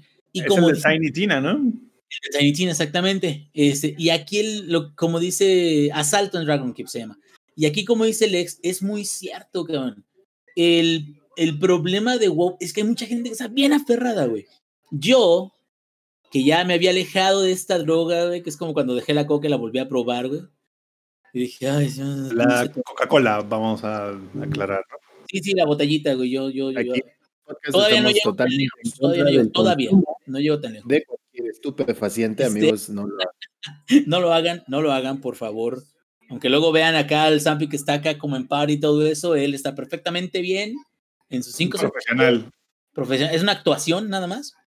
Eh, entonces, a lo que voy es esto. Creo que está muy bien organizado este inicio de expansión. ¿A dónde vamos a llegar? Es lo que preocupa a la gente ahora porque se queda. Tenemos una. eh, incluso ese es, es algo que voy a comentar que viene en, en uno de los creadores de contenido que a mí me agrada más, que es eh, Taliesin and Evitel, que es este, una pareja, ya tienen un, un bebé ahorita, o hasta me siento más identificado con ellos porque ya son papás luchones, ¿verdad? Y le pusieron Malfurion al bebé. Eh, no sé cómo se llama, güey, pero yo creo que sí le han de haber puesto Illidan o algo así, güey. Cuando no estudie le van a decir, prepared. Pero aquí el punto es este, cabrón. Eh, hablan acerca de una liberación o un, un suspiro de, de alivio, un alivio de tipo legión. ¿Por qué? Porque cuando salió la, la expansión de legión, la gente venía cansada de la expansión anterior y no le había gustado tanto como había terminado la expansión anterior. Viene legión y cuando viene Legión, vemos de que es buena la, la, la, historia de la campaña de Legión, de las zonas que vienen. Creo que de las, de las partes de Endgame que más me han gustado y que mejor han estado armadas son las de, eh, ¿cómo se llama? Suramar. Suramar no nada más tiene una campaña que te ayuda a levelear, sino tiene una campaña completa en Endgame. Este, o sea, creo que ese mismo alivio salió cuando llegas a Shadowlands y al menos la experiencia de leveleo es buena. Ahora, ¿cuáles son los problemas de la expansión? Porque también tiene problemas, no vamos a decir que ay, es una belleza. El problema es de que ya me está causando problemas aquí en mi hogar y en mi matrimonio. Ah, no, no es cierto. Este. el problema es que eh, los sistemas que tiene ahorita, que son eh, recabar ánima, para este, ir subiendo dentro de tu covenant. Entonces dije, un covenant o un grupo, y dependiendo del grupo también te van a ir dando una armadura especial, ¿no? Que es muy chingona y según, según lo que tú seas, ¿no? Y, este, y te dan habilidades especiales también a ti, que puedes estar en todas las zonas, etcétera, etcétera. Entonces, eso te da cierta rejugabilidad o cierta capacidad para que sigas jugando con tus alternos, porque entonces tú eliges una Covenant con tu main y tú puedes irte con tus alternos y decir, ah, voy a elegir otro para ver qué tal sale o qué tal me dan los premios o hasta con tu mail puedes cambiarte entre covenants. Bueno, el punto de aquí es, ese sistema de covenants utiliza anima, que quiere decir que tú vas a hacer quests del mundo para poder recabar no nada más eh, dinero, sino también ese recurso y también otro que es este, eh, cenizas de no sé qué chingados. Y esto lo haces a través también de la torre de Torgas, que la torre de Torgas es uno de los sistemas nuevos completamente que trajeron, que es como si fuera un roguelike. Es decir, tú entras a la torre y la torre es un laberinto. Nunca sabes de qué eh, forma va a estar estructurada la torre. Tú te metes al calabozo y cuando entres al calabozo se genera una estructura de manera aleatoria y tú vas y vas matando enemigos y vas matando jefes y hasta donde llegues, hasta donde topes. Y ahorita están liberadas nada más tres niveles de la torre de Torres. ¿sí? A ver, a ver, a ver, déjame ver si entiendo. Entonces, ¿World of Warcraft se convirtió lentamente en Diablo? No, porque eso solamente es una sección que es de Endgame actual. A lo que yo voy, y una de las preocupaciones es, ¿qué tanto va a ser divertido jugar la torre de Torghast? ¿Qué tanto va a ser divertido? ¿Qué tanto va a valer la pena utilizar todos los sistemas que existen actualmente hasta el próximo parche? Recuerden, estaban estaba viendo yo, de que el primer parche después de Battle for Azeroth, mucha gente se quejó de que ya había pasado mucho tiempo para poder llegar el nuevo parche de contenido. Se tardó 17 semanas. Pero si la gente que está enferma de la cabeza hace todo lo que puede de las recomendaciones y de todo de los materiales que puede obtener y todo eso, de aquí hasta abril, tardaría más o menos 19 semanas en conseguir todo lo que se ofrece ahorita, actualmente. El problema es eso, o sea, de que si el próximo parche cae por abril o cae por mayo, sería un parche que tardaría mucho en llegar y sería mucho con, muy poco contenido comparado, por ejemplo, incluso con Battle for Azeroth, que fue una de las quejas que hubo inicialmente. Entonces, como que no está claro qué tan pronto vayan a, a, ofrecer eh, los desarrolladores de WoW un, nuevo contenido, pero usualmente lo que hacen es te doy contenido para que te lo acabes de aquí a, no sé, mm, marzo. Y voy a dar unas cuantas semanas más. Y esas cuantas semanas más son las que me, te van a permitir a ti hacer un, este, eh, catch up o para este, eh, volver a llegar hasta el punto donde quieres llegar. Si es que te perdiste una semana o algo así, no hay tanto problema. Pero entonces estamos hablando de que si llega hasta después, pues la gente también se va a enchilar por ese asunto, ¿no? Por la frecuencia de la entrega de contenido. O sea que no hay manera de quedar bien con estos cabrones. Es que más bien, creo que el, el, problema más bien es cómo planean los desarrolladores de WoW entregar el contenido. ¿Por qué? Porque los contenidos cuando llegan usualmente traen cosas para que tú hagas los próximos cuatro meses, ¿no? Uh -huh. Sin embargo, hay gente que está súper clavadísima. Fíjate, o sea, qué, qué complicado, porque también es, es cierto. Hay gente que está súper clavadísima que a los tres meses y medio ya hizo todo. Y a los tres meses y medio ya está chillando, ya dame más contenido, más contenido. Y hay gente como yo, ya este, triste, cansada, sin ilusiones, que juega dos meses y no lleva ni el 10% de lo que debería de llevar para eh, lo, el contenido que existe. Entonces, a los cuatro meses muy apenas ya estás disfrutando del endgame o de algo. Y es entonces cuando así te quedas, ay cabrón, es que, espérate, o sea, ya me vas a dar otro parche de contenido yo todavía no termino esto. Entonces es un rango muy amplio, es un espectro muy amplio de personas casuales como yo, que juegan, y otras personas bien hardcore que tienen como 20 alts y de todas formas todos los hacen los quests y todos los van a levelear. Entonces Por eso, es, no hay manera de quedar bien, güey. Exacto, pero sí no es, es cuestión de que el equilibrio que ellos tratan de buscar siempre se inclina por favorecer a uno o al otro. Y, el, y ese es el problema. Cuando tratan de favorecer a uno, el otro es el que sale y, ay, hijo de la chingada, ¿por qué me haces eso? Y sí, sí está, está muy cabrón. Oye, Inge, además de esa torre que comentas, que comentas, ¿qué otra cosa se agregó en Shadowlands? Porque ya ves que en, en, en expansiones anteriores se han agregado, por ejemplo, los Pokémon de Mist of Pandaria, uh -huh. las, uh, las misiones de los NPCs, creo que fue en Legión. Entonces, ¿algo sí. similar se agregó en esto? ¿Algo que sea, entre comillas, fuera del juego, pero Mira, que te mantenga dentro del juego? Sigue habiendo un tablero de misiones y creo que este tablero de misiones está más por cumplir que porque realmente es una parte muy, muy importante del juego.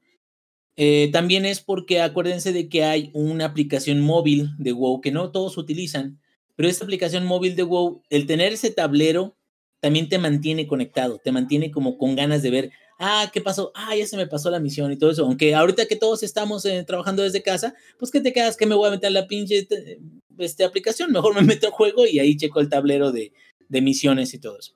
Entonces, ese tablero de misiones está un poco simplificado en términos de combate, pero pues no es la, la, parte principal. Lo de los Covenants vendría siendo como el sistema más novedoso porque te obliga a elegir a uno de ellos y a crecer en uno de ellos. No sé hasta ahorita si hay algún beneficio en aumentar todo lo que puedas en tu Covenant y después decidir irte a otro Covenant. No sé si, si guardes algo o simplemente empieces desde cero, que también podría ser, o simplemente lo hagas para conseguir la otra armadura que te iban a dar en ese entonces.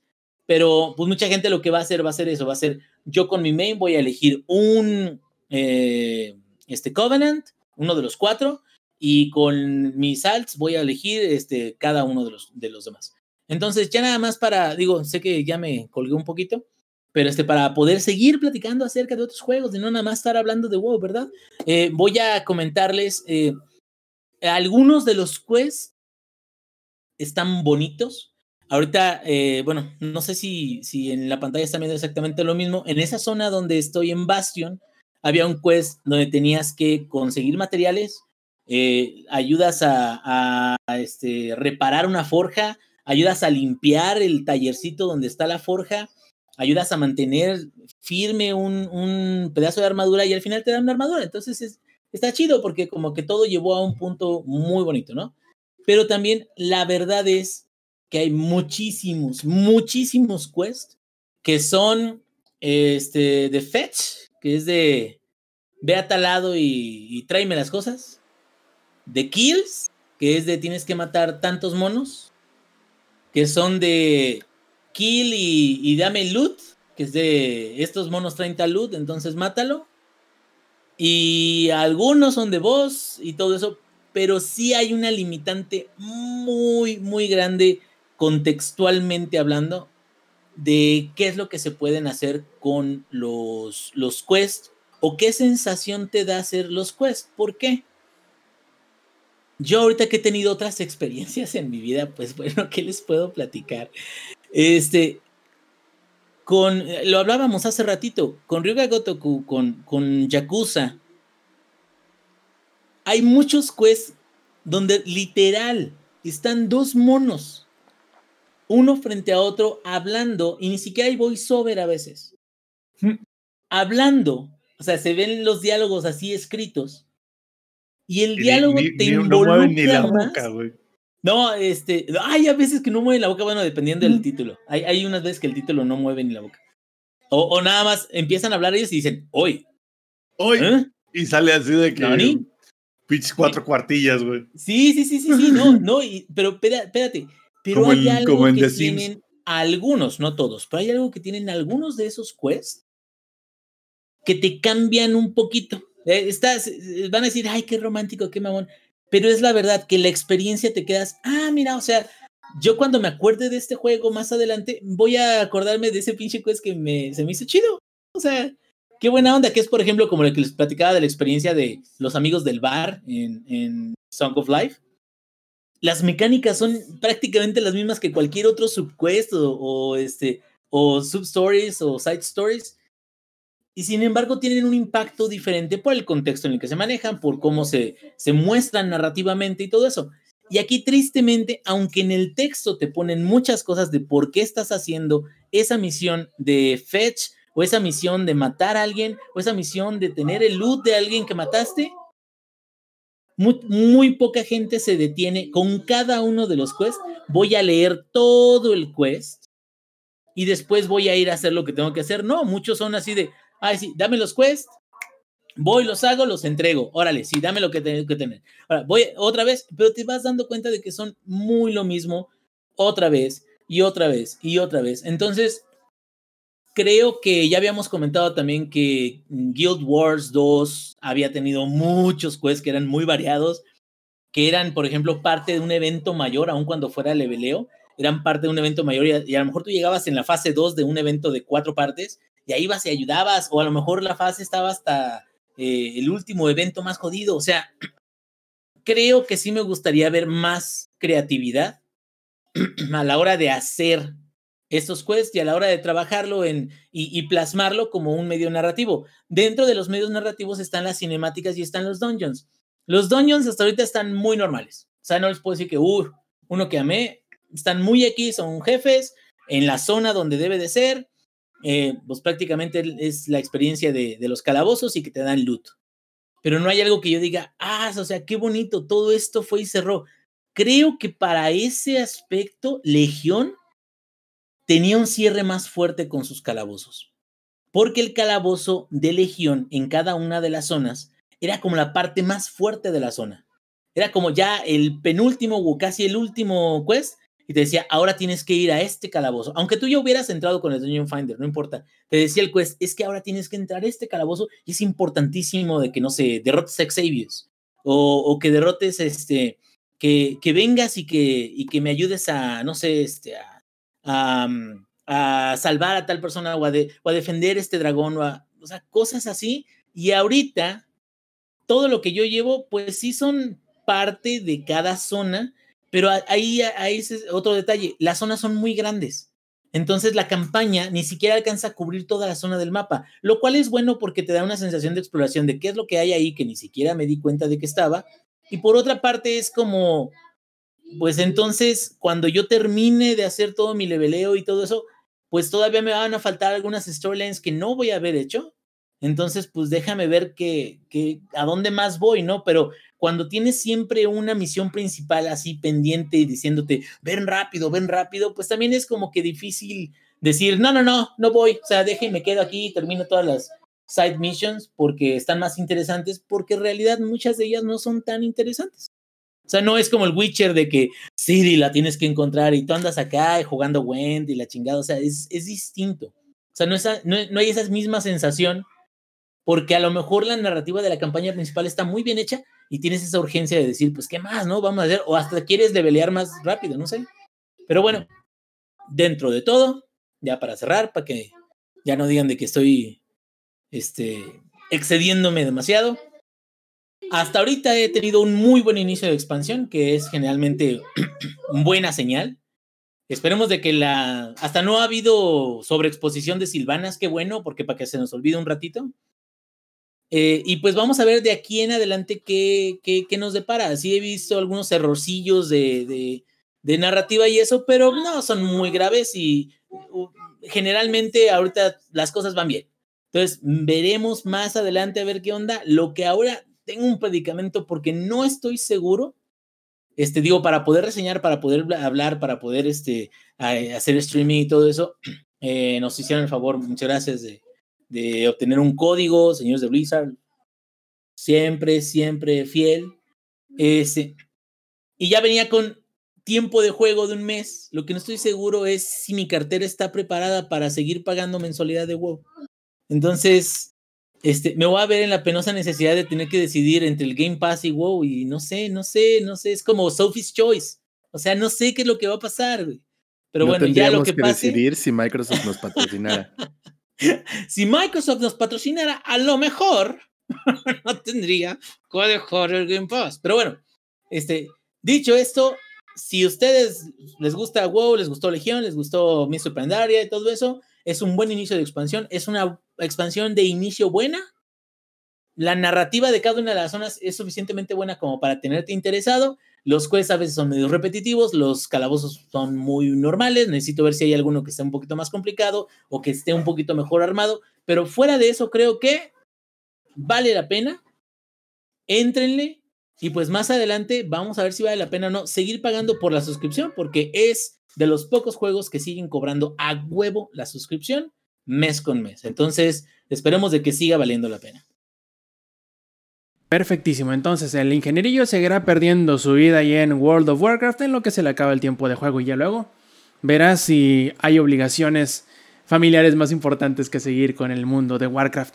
Ahora sí, pasemos a Immortal Phoenix Rising, que ya lo hemos estado haciendo streams estos últimos días del viernes para acá, que es cuando se levantó, digamos, el embargo de streaming y de eh, previos y de todo eso. Ahorita ya podemos hablar completamente del juego. Si lo hubiese terminado, podría ser incluso una, una reseña completa, pero todavía no lo he terminado, aunque he jugado cerca de 14, 15 horas de juego. Eh, todavía no me siento listo para hacer la reseña, obviamente porque no se, ha no se ha completado el juego, pero podemos hablar bastante competente de él, en el sentido de que prácticamente ya he experimentado todas las distintas mecánicas que, que, te puede ofrecer el juego, pero no he terminado la historia, que es de donde va a ir variando el asunto. Primero que nada, ¿qué es Immortal Phoenix Rising? Si ustedes alguna vez escucharon por ahí a eh, Ubisoft hablar de un jueguito que se llamaba Gods and Monsters, pues bueno, Immortal Phoenix Rising es la evolución, o mejor dicho, eh, la finalización de lo que empezaría a ser ese proyecto.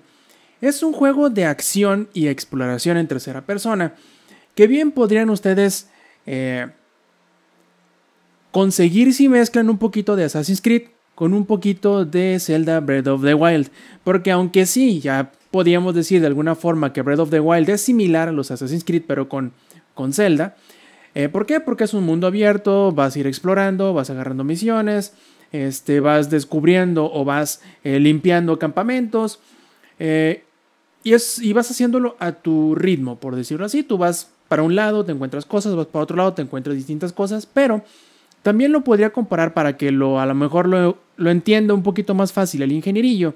Sería como una mezcla entre Ghost of Tsushima y la mitología griega. O como por ahí nos dijo, creo que fue Maku, es como si agarraras Assassin's Creed Odyssey y lo hicieras para niños. Sí, podríamos decir, es como la versión de Pixar de Assassin's Creed eh, Odyssey. Está muy bonito el juego.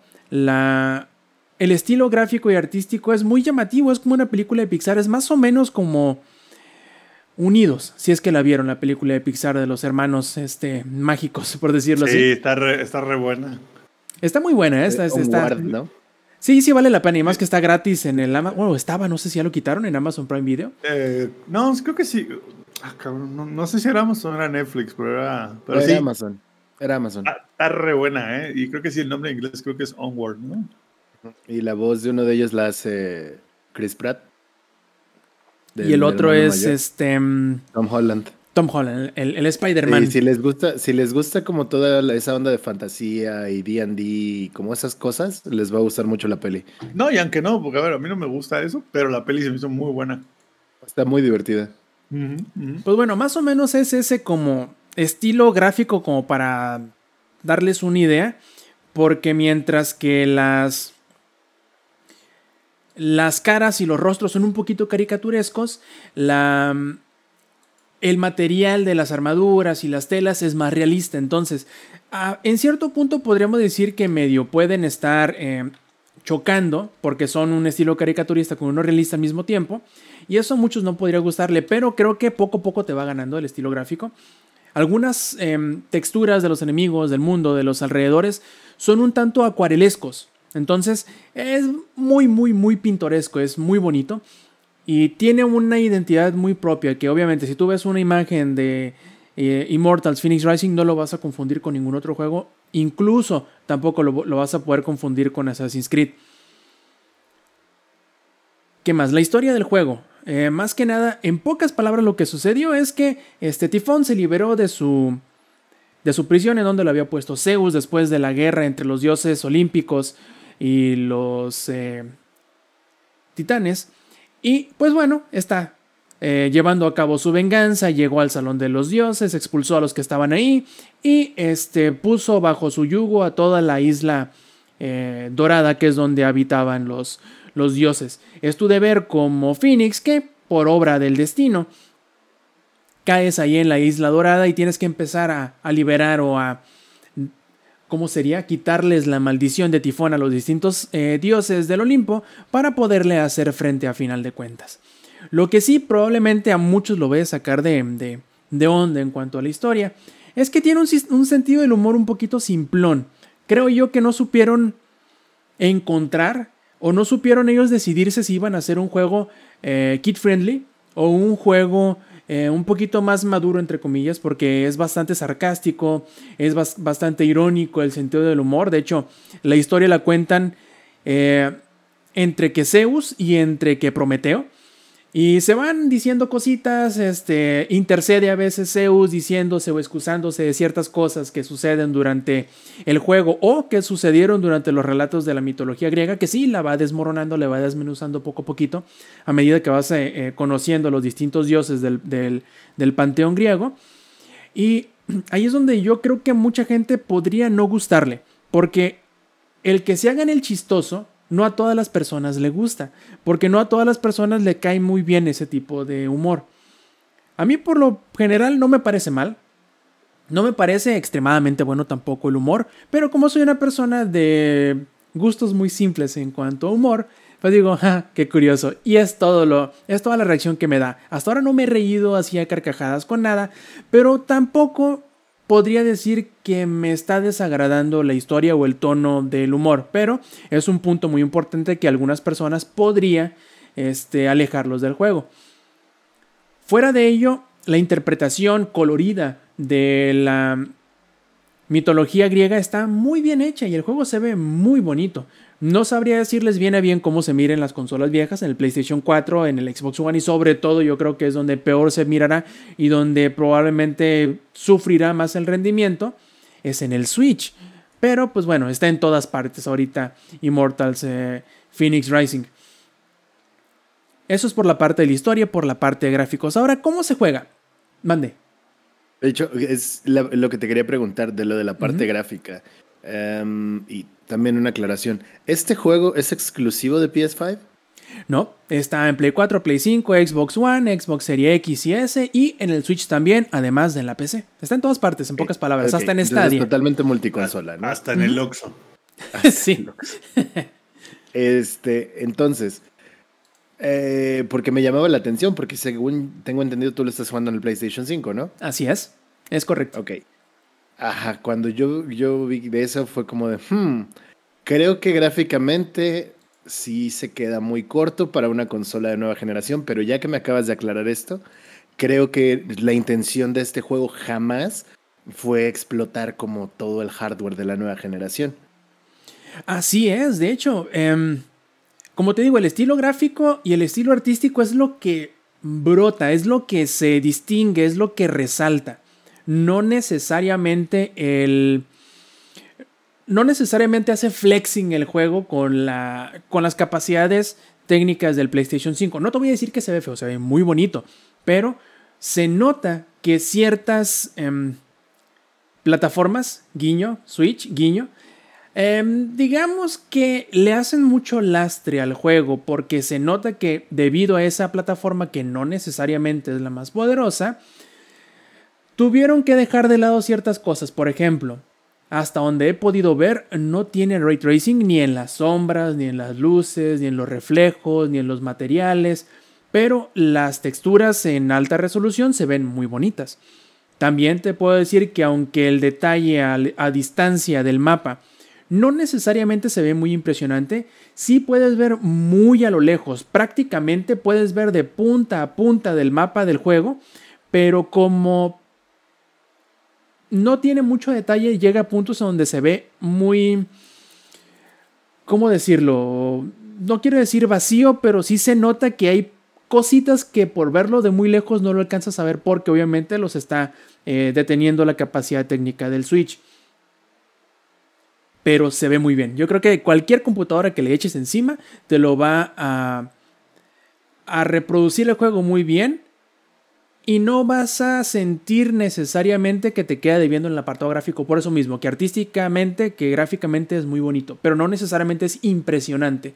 Creo que donde más impresión o lo que más saca, digamos, provecho de hardware más potente es que tiene partículas en todo momento en pantalla. Que los... Em, que las chispitas del fuego de, las, de los pebeteros o de las antorchas, que el pasto por donde vas pasando, que los pétalos de las flores, las hojas de los árboles, el humo de las, de, de las partes que están ahí destruidas, bla, bla, bla. Todo, siempre estás viendo algo en pantalla, siempre estás viendo una partícula que, que te está cayendo en el rostro, por decirlo de alguna forma. Y eso es donde más, me imagino yo, se nota la diferencia entre una versión y la otra. Qué tan llena la pantalla veas de efectitos. Pero como te digo, no es nada muy complejo, no es nada muy complicado. Obviamente por eso mismo, de que querían estar en todas partes y no lo dudo que el Switch haya en mucha eh, medida afectado las decisiones en cuanto a eh, en cuanto a qué tan cargado iba a estar de efectos o por ejemplo de ray tracing, porque como te digo, yo no le veo nada de ray tracing, es más artístico que gráficamente imponente, vaya, en pocas palabras.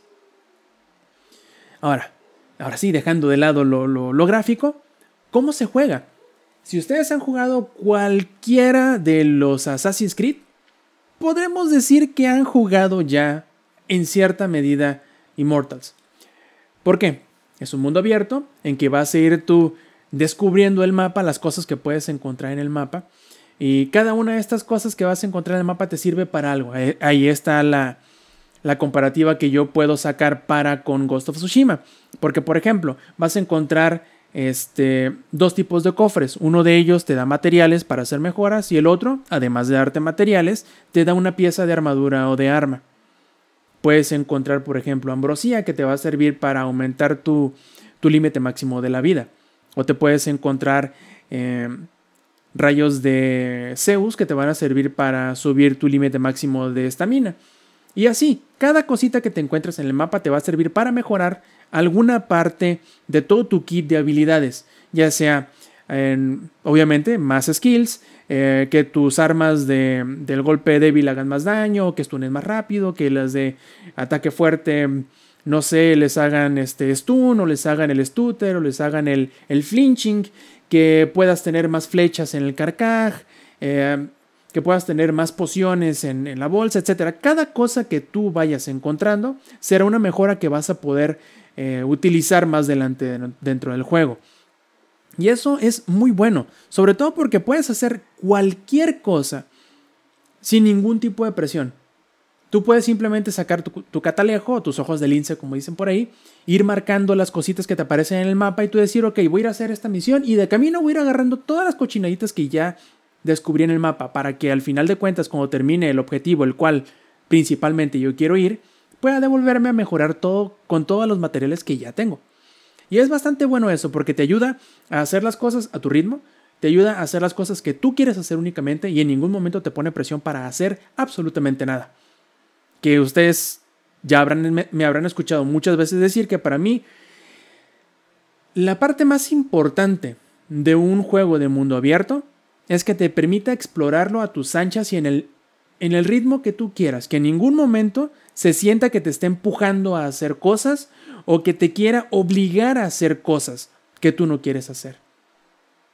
Y en esto, Immortal Phoenix Rising brilla, al igual que Ghost of Tsushima brilló, porque ese tampoco te pone presión en ningún momento, tú puedes simplemente ir caminando por una colina y a ver qué te encuentras. Y en ningún momento te va a presionar para hacer nada.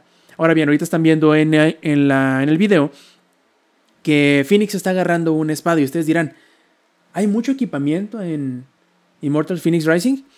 Sí y a la vez no. ¿A qué me refiero? Hay cuatro tipos de armas. Cuatro, a ver, déjame las cuento. Está la espada, está el hacha, está la, el arco y la flecha, y además está el martillo, pero que ese martillo es una habilidad aparte, no es un arma tal cual. Que anda feedback, buenas noches.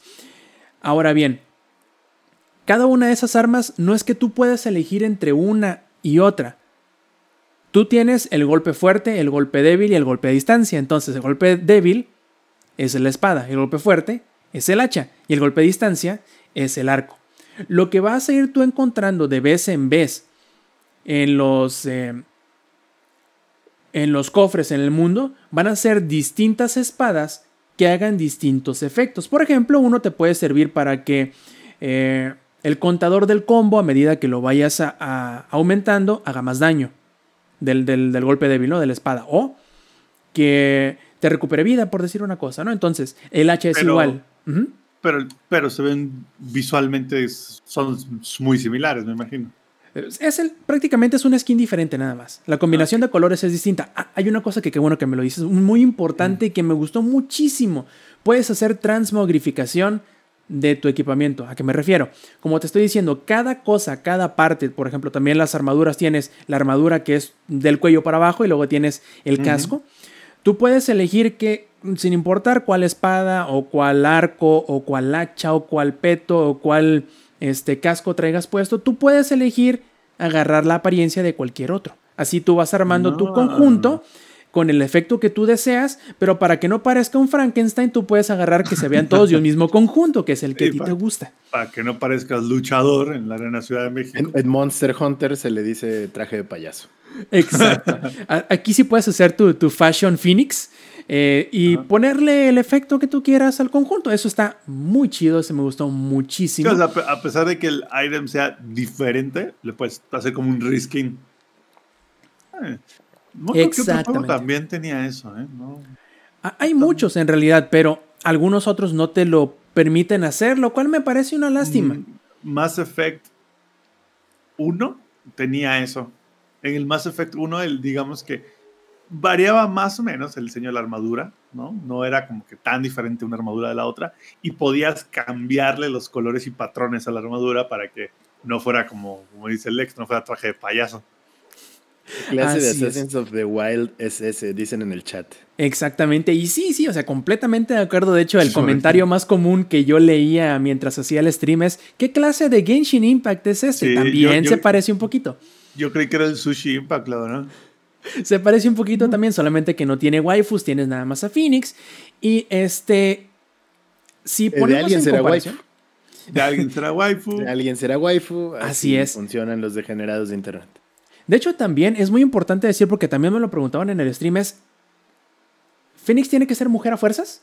Y la respuesta es no. Tú puedes cambiarle el género, puedes cambiarle el diseño, este, incluso no te pone ningún tipo de limitante en el sentido de que si tú tienes a tu Phoenix mujer y quieres ponerle Barbie bigote, se lo puedes poner y no hay ningún problema.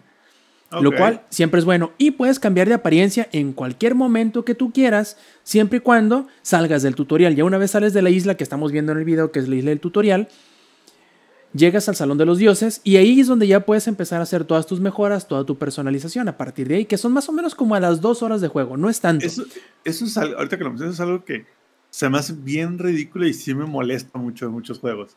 Ujú. de RPGs. Que sea así como de, tú escoges tu apariencia inicial y te la cepillas, güey. O sea, estás casadísimo y no importa qué hagas, qué pase, ni modo. Ya eso fue lo que escogiste, güey. Sea, algunos si acaso es como de, maybe le cambias el corte de cabello, pero el vato se ve igual.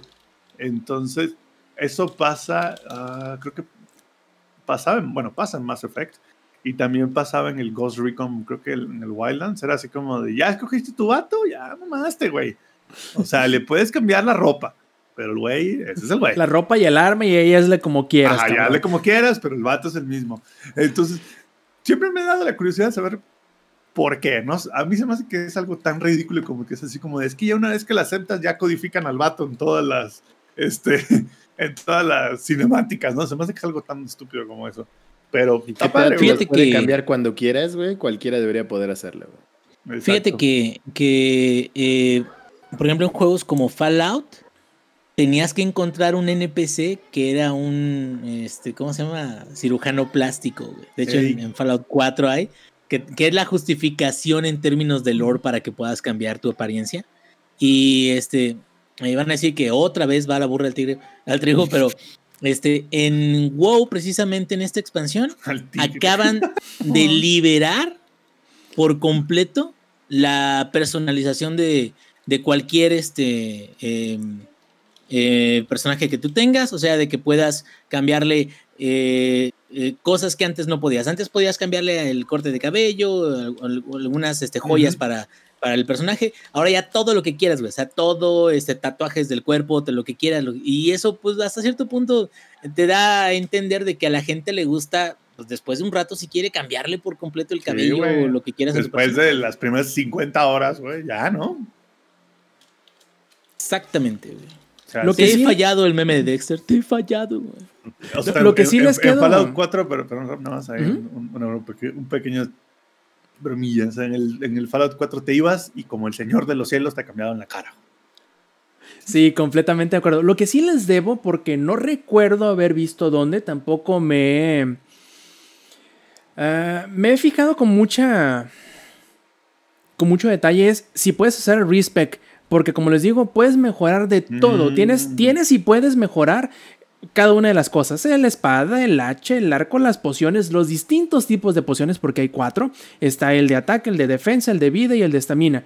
Y el de vida es el único que tiene un, como que un, como que un caminito preestablecido. Este, cura una barra de vida, te cura dos barras de vida, te cura tres barras, o sea, es incremental. Sí, sí, es pero básico. Así es, el de defensa, por ejemplo, te dice, ok, te, sube la defensa, te come un ataque, este, los que te pegan les haces daño, eh, que los que haces el parry les das más stun, entonces tiene diferentes habilidades. Entonces, cada uno, cada cosa tiene Y el, su... y el Rob como el Rayman, así viendo todos los, todas las Sí, en el fondo, ¿no? Así es, y entonces, no sé si haya respec, hasta ahorita no me lo he topado en la historia tal cual, pero tampoco... Hay veces también que eh, soy muy yo distraído. Creo que sí, yo creo que si ya no te lo topaste, ya no va a aparecer mi Rob. Bro, No, a lo, a lo que voy es que como a veces soy muy distraído, puede que si hayan mencionado, hayan puesto un tooltip ahí en la, en la pantalla y no lo haya visto. Es que lee posible. instrucciones. Mm. eh, de este juego, digo, ya sé de que las mecánicas son distintas, pero de la narrativa de, de- de qué tan interesante está y de la mitología y todo eso, ¿es más chingón este o es más chingón Kingdoms of Ma- of Amalur? Son muy diferentes en el sentido de que la historia es más... ah, ¿Cómo te lo puedo explicar? No has jugado Breath of the Wild, ¿verdad? En el Switch. No, Ok. ni lo jugaré, güey. Ok. Breath of the Wild, al igual que este... Fuertes declaraciones. Fuertes declaraciones. No, pero el Breath of the Wild, al igual que este, tiene una historia en dos. La historia, mejor dicho, está en dos niveles. Está la mitología, que es lo que pasó antes de que tú llegaras. Y luego está la historia de lo que estás haciendo. Siendo sinceros, en los dos. Lo interesante es la historia antes de la mitología, que en este caso sería todos los cuentos de la mitología del panteón eh, griego. Es lo, es lo interesante, así, ah, sí, cierto, esta es la historia de, de la guerra de Troya, por ejemplo, y te lo van contando en diferentes secciones y van intercediendo poco a poco los personajes que tú vas conociendo o los dioses que tú vas ayudando. Por ejemplo, eh, intercede a veces Afrodita, intercede Zeus, intercede a veces de este Hermes, etc. Entonces, te van contando diferentes facetas o diferentes partes de la mitología griega. Lo que haces en la actualidad o lo que tú tienes agencia, eres simplemente, eres el elegido que va a ayudar a los, a los de este, a los dioses a salir de su predicamento. Pero no necesariamente es interesante, es más chusca que otra cosa. No tiene, no tiene peso, por decirlo así. La trama no es así que te digo, uy, qué interesante lo que pasó aquí, o al menos hasta donde llevo, no. Todavía oportunidad de que más adelante algo suceda, porque tú llegas a esta, a esta isla por un naufragio en la, digamos, em, flota donde tú vas junto con tu hermano y tu familia y lo que sea. Entonces, lo que tú haces inicialmente es bajarte a la isla y buscar a los demás de la flota que te los encuentras luego, luego convertidos en piedra. Entonces tú, intentando ayudar a los dioses, se supone que vas a ayudar a los de tu familia, a tu flota, a volver otra vez a ser una persona normal, a que, se le quite la petrificación. Hasta ahora eso no ha caído o no ha tenido peso en la historia, simplemente estoy ayudando a los dioses a volver a su forma normal, pero más que nada son chascarrillos lo que hasta ahorita se ha visto en cuanto a historia de la trama actual del juego. Pero lo importante, como te digo, es la exploración de la, de la mitología griega, que creo que es lo que obviamente le va a llamar la atención a, las personas. No tanto la historia que, te presente. Ahorita, Rob, que mencionabas eso de que hay como que la historia, bueno, la prehistoria y la historia a la que juegas. Ajá. ¿Sabes qué juego? Porque mencionaste Breath of the Wild. Hay un juego que hacía eso muy bien, a ver si el Inge recuerda por qué, era el Mass Effect 1, güey. El Mass Effect 1, tú jugabas en tu historia actual, con tu personaje actual, pero había todo un mundo de historia que nunca jugabas, güey.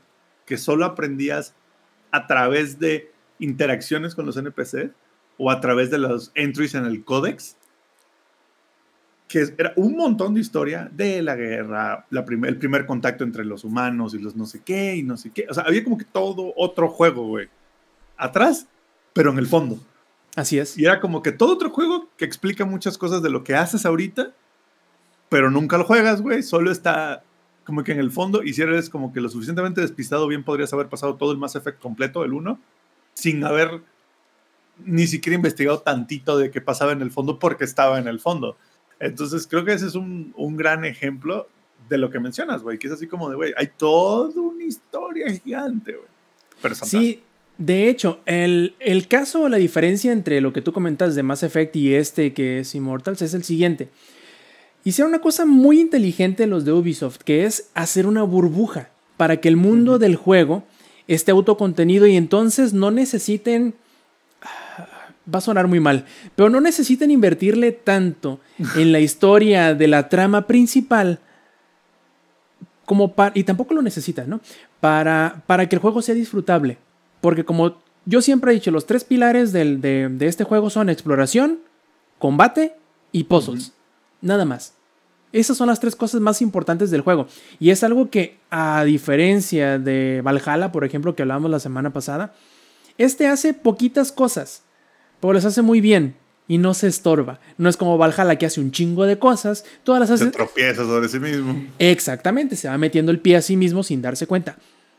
Este no lo hace y sobre todo que como todas las cosas son inmediatas, no pasas más de 10 segundos sin tener una cosa nueva que hacer. O sea, eh, encuentras un cofre y lo abres y dije, ah, chido, agarro para acá. Ok, mira, ya hay una, una piedra de ambrosía, voy y lo agarro. Terminas de agarrar y allá ves un switch y dice, ¿para qué? Si vas y le picas y bueno, vas este, encontrando eh, cosas diferentes que es hacer. De, es de Ubisoft, dijiste, ¿eh? Ajá. O sea, este juego, ahorita que mencionas eso de no se tropieza sobre sí mismo, es como el Star Wars Squadrons de EA. Lo agarraron, lo, hicieron bien sencillo, bien contenido, se enfocaron en tres cosillas y dijeron, este pedo es lo que nos funciona y de ahí no nos salimos, güey. Evitemos todo el desmadre que normalmente hacemos. De hecho, lo que no sé todavía, porque hasta al menos lo que jugué hoy, porque jugué como unas que serán 3, 4 horas, hasta ahora lo que jugué, eh, no han aplicado, porque lo va a ver, no han aplicado el Battle Pass. No sé cómo, mm. no sé de qué manera lo vayan a implementar. Lo que sí hay y que he visto, eh, tienen una tienda rotatoria de, digamos, objetos especiales, los cuales tú vas agarrando la moneda para poderlos comprar haciendo retos. Por ejemplo, te dice, ok, tienes un día para matar ciertos tipos de enemigos, que vas a matar cuatro osos y dos jabalíes y te vamos a dar tantas moneditas. Ok, que vas a ir a las cámaras del tártaro y vas a encontrar eh, tres de los, de los cofres, bueno, en cada una, ¿no? Vas a encontrar el cofre escondido a tres de ellas y te va a dar más moneditas y así. Entonces, no sé de qué manera vaya a influir eso, que es como que las mecánicas de un juego vivo o juego como servicio, cómo vayan a influir en el... eh, en la vida del juego, tal cual. No sé cómo el Battle Pass vaya a influir. Es un juego muy sencillo, sí, que no lo va a necesitar, probablemente no lo vaya a necesitar, pero es muy importante el tomarlo en cuenta. Ahorita no sé qué tanto vaya a afectar, pero obviamente en algo va a... ¿Cómo decirlo? Va a influir. Entonces no sabemos hasta ahorita cómo está el asunto, como igualmente en Watch Dogs Legion no sabemos el multiplayer cómo vaya a ser y no lo vamos a saber sino hasta el año que entra. Y eso está mal por parte de Ubisoft. Dejar ciertas cosas, ciertas partes del juego que puedan afectar el disfrute de algunas de las personas para meses después de haber salido. Entonces, vamos Pero a ver, mire, de eso no que queda para más que que sea de Ubisoft y no esté fallando y no esté bugueado y ese tipo Sí, de cosas. ya, ya es ganancia, güey. Sí, yo le llamo una win. La verdad no es que hayan- sí. Y que no hayan loot boxes pagadas dentro del juego que ya pagaste, güey. Es una win. Así es, yo, yo la verdad estoy muy contento. Creo que... No sé cómo vaya a sonar esto, no sé de qué manera lo vayan a tomar algunos que sean fanáticos de Ubisoft, pero creo que Phoenix Rising es el mejor juego de Ubisoft de los últimos dos años, tres quizá. Es el juego que de estreno no se siente que si lo miras con mucha este, intensidad se te desmorona. Pues probablemente sí, porque a ver, ¿qué más tiene Ubisoft? Ghost Recon fue un reverendo cagadero. Eh, es el Atem de Ubisoft. Mira, Sí. perros. Literal es mira, el, perros parece que les está yendo bien. el Watch Dos, Dog dos. es más o menos. El Watch Dog es. Wa- Watch Dogs es Assassin's Creed con un skin en la ciudad. Y se tropieza sobre las mismas cosas que Assassin's Creed. Y haces, de hecho, lo mismo que haces en Assassin's Creed. Entonces, Casi, casi. Sí, Casi casi es lo mismo, güey. Yo me acuerdo que yo jugué el 1 y el 2 de Watch Dogs y fue como haber jugado Assassin's Creed Chicago, Assassin's Creed que era el otro, Los Ángeles creo que era el otro, no recuerdo bien. O sea, San Francisco creo que era. Entonces es muy similar, güey. Son muy similares los dos juegos. Pero el nuevo tiene al Rubius, güey. No importa, güey. puta, es qué el mismo- ofertón. Ajá, es el mismo juego, güey. O sea, o sea, o sea, literal es, es como League of Legends en diferentes mapas, güey. ¿No? O sea, al final del día es como lo mismo. Espera, güey. güey, Eso es como si insinuaras que hubiera más mapas en League of Legends. güey. Por eso es como si Riot, güey, sacara ot- otro juego, League of Legends, con dos en otro mapa, güey. O sea, entonces es como lo mismo. Entonces, del lado de Far Cry, el 5, no sé si salió el año pasado o hace dos años, la verdad no recuerdo. Hace dos, creo. Creo que hace dos. Entonces, la competencia sería el Valhalla y el Odyssey. No, tampoco. No, Es el lo dicen desde 2018, dos creo. años para acá. Sí. Sí, 2018 salió. O sea, su Órale. competencia es Odyssey, Valhalla, Ghost Recon y, y- Mira, perros. y el Miraperros. Esa es la competencia. Así que sí, pero el, el, prim- el mejor y by far. Sí, y además yo creo que es el más ah, inmediatamente disfrutable de todos. Así simplemente lo agarras y desde que empiezas a jugarlo, te, ofrece, vaya, creo que suena mal, pero te ofrece todo así, sin pedirte mucho a cambio. Y es haz lo que tú quieras. ¿Quieres enfocarte en hacer puzzles? Ve. ¿Quieres enfocarte en hacer cámaras del tártaro? Ve. ¿Quieres enfocarte en, en encontrar todas las, las este, piedritas de, de ambrosía en el mundo? Adelante, viejo. Haz lo que tú quieras. Y en ningún momento te obliga a, a apresurarte ni nada. Y eso es lo mejor de todo. La verdad es que creo que este va a ser el primer juego, no el primero, sino el primero dentro de los que tengo pendientes de Ubisoft que voy a terminar.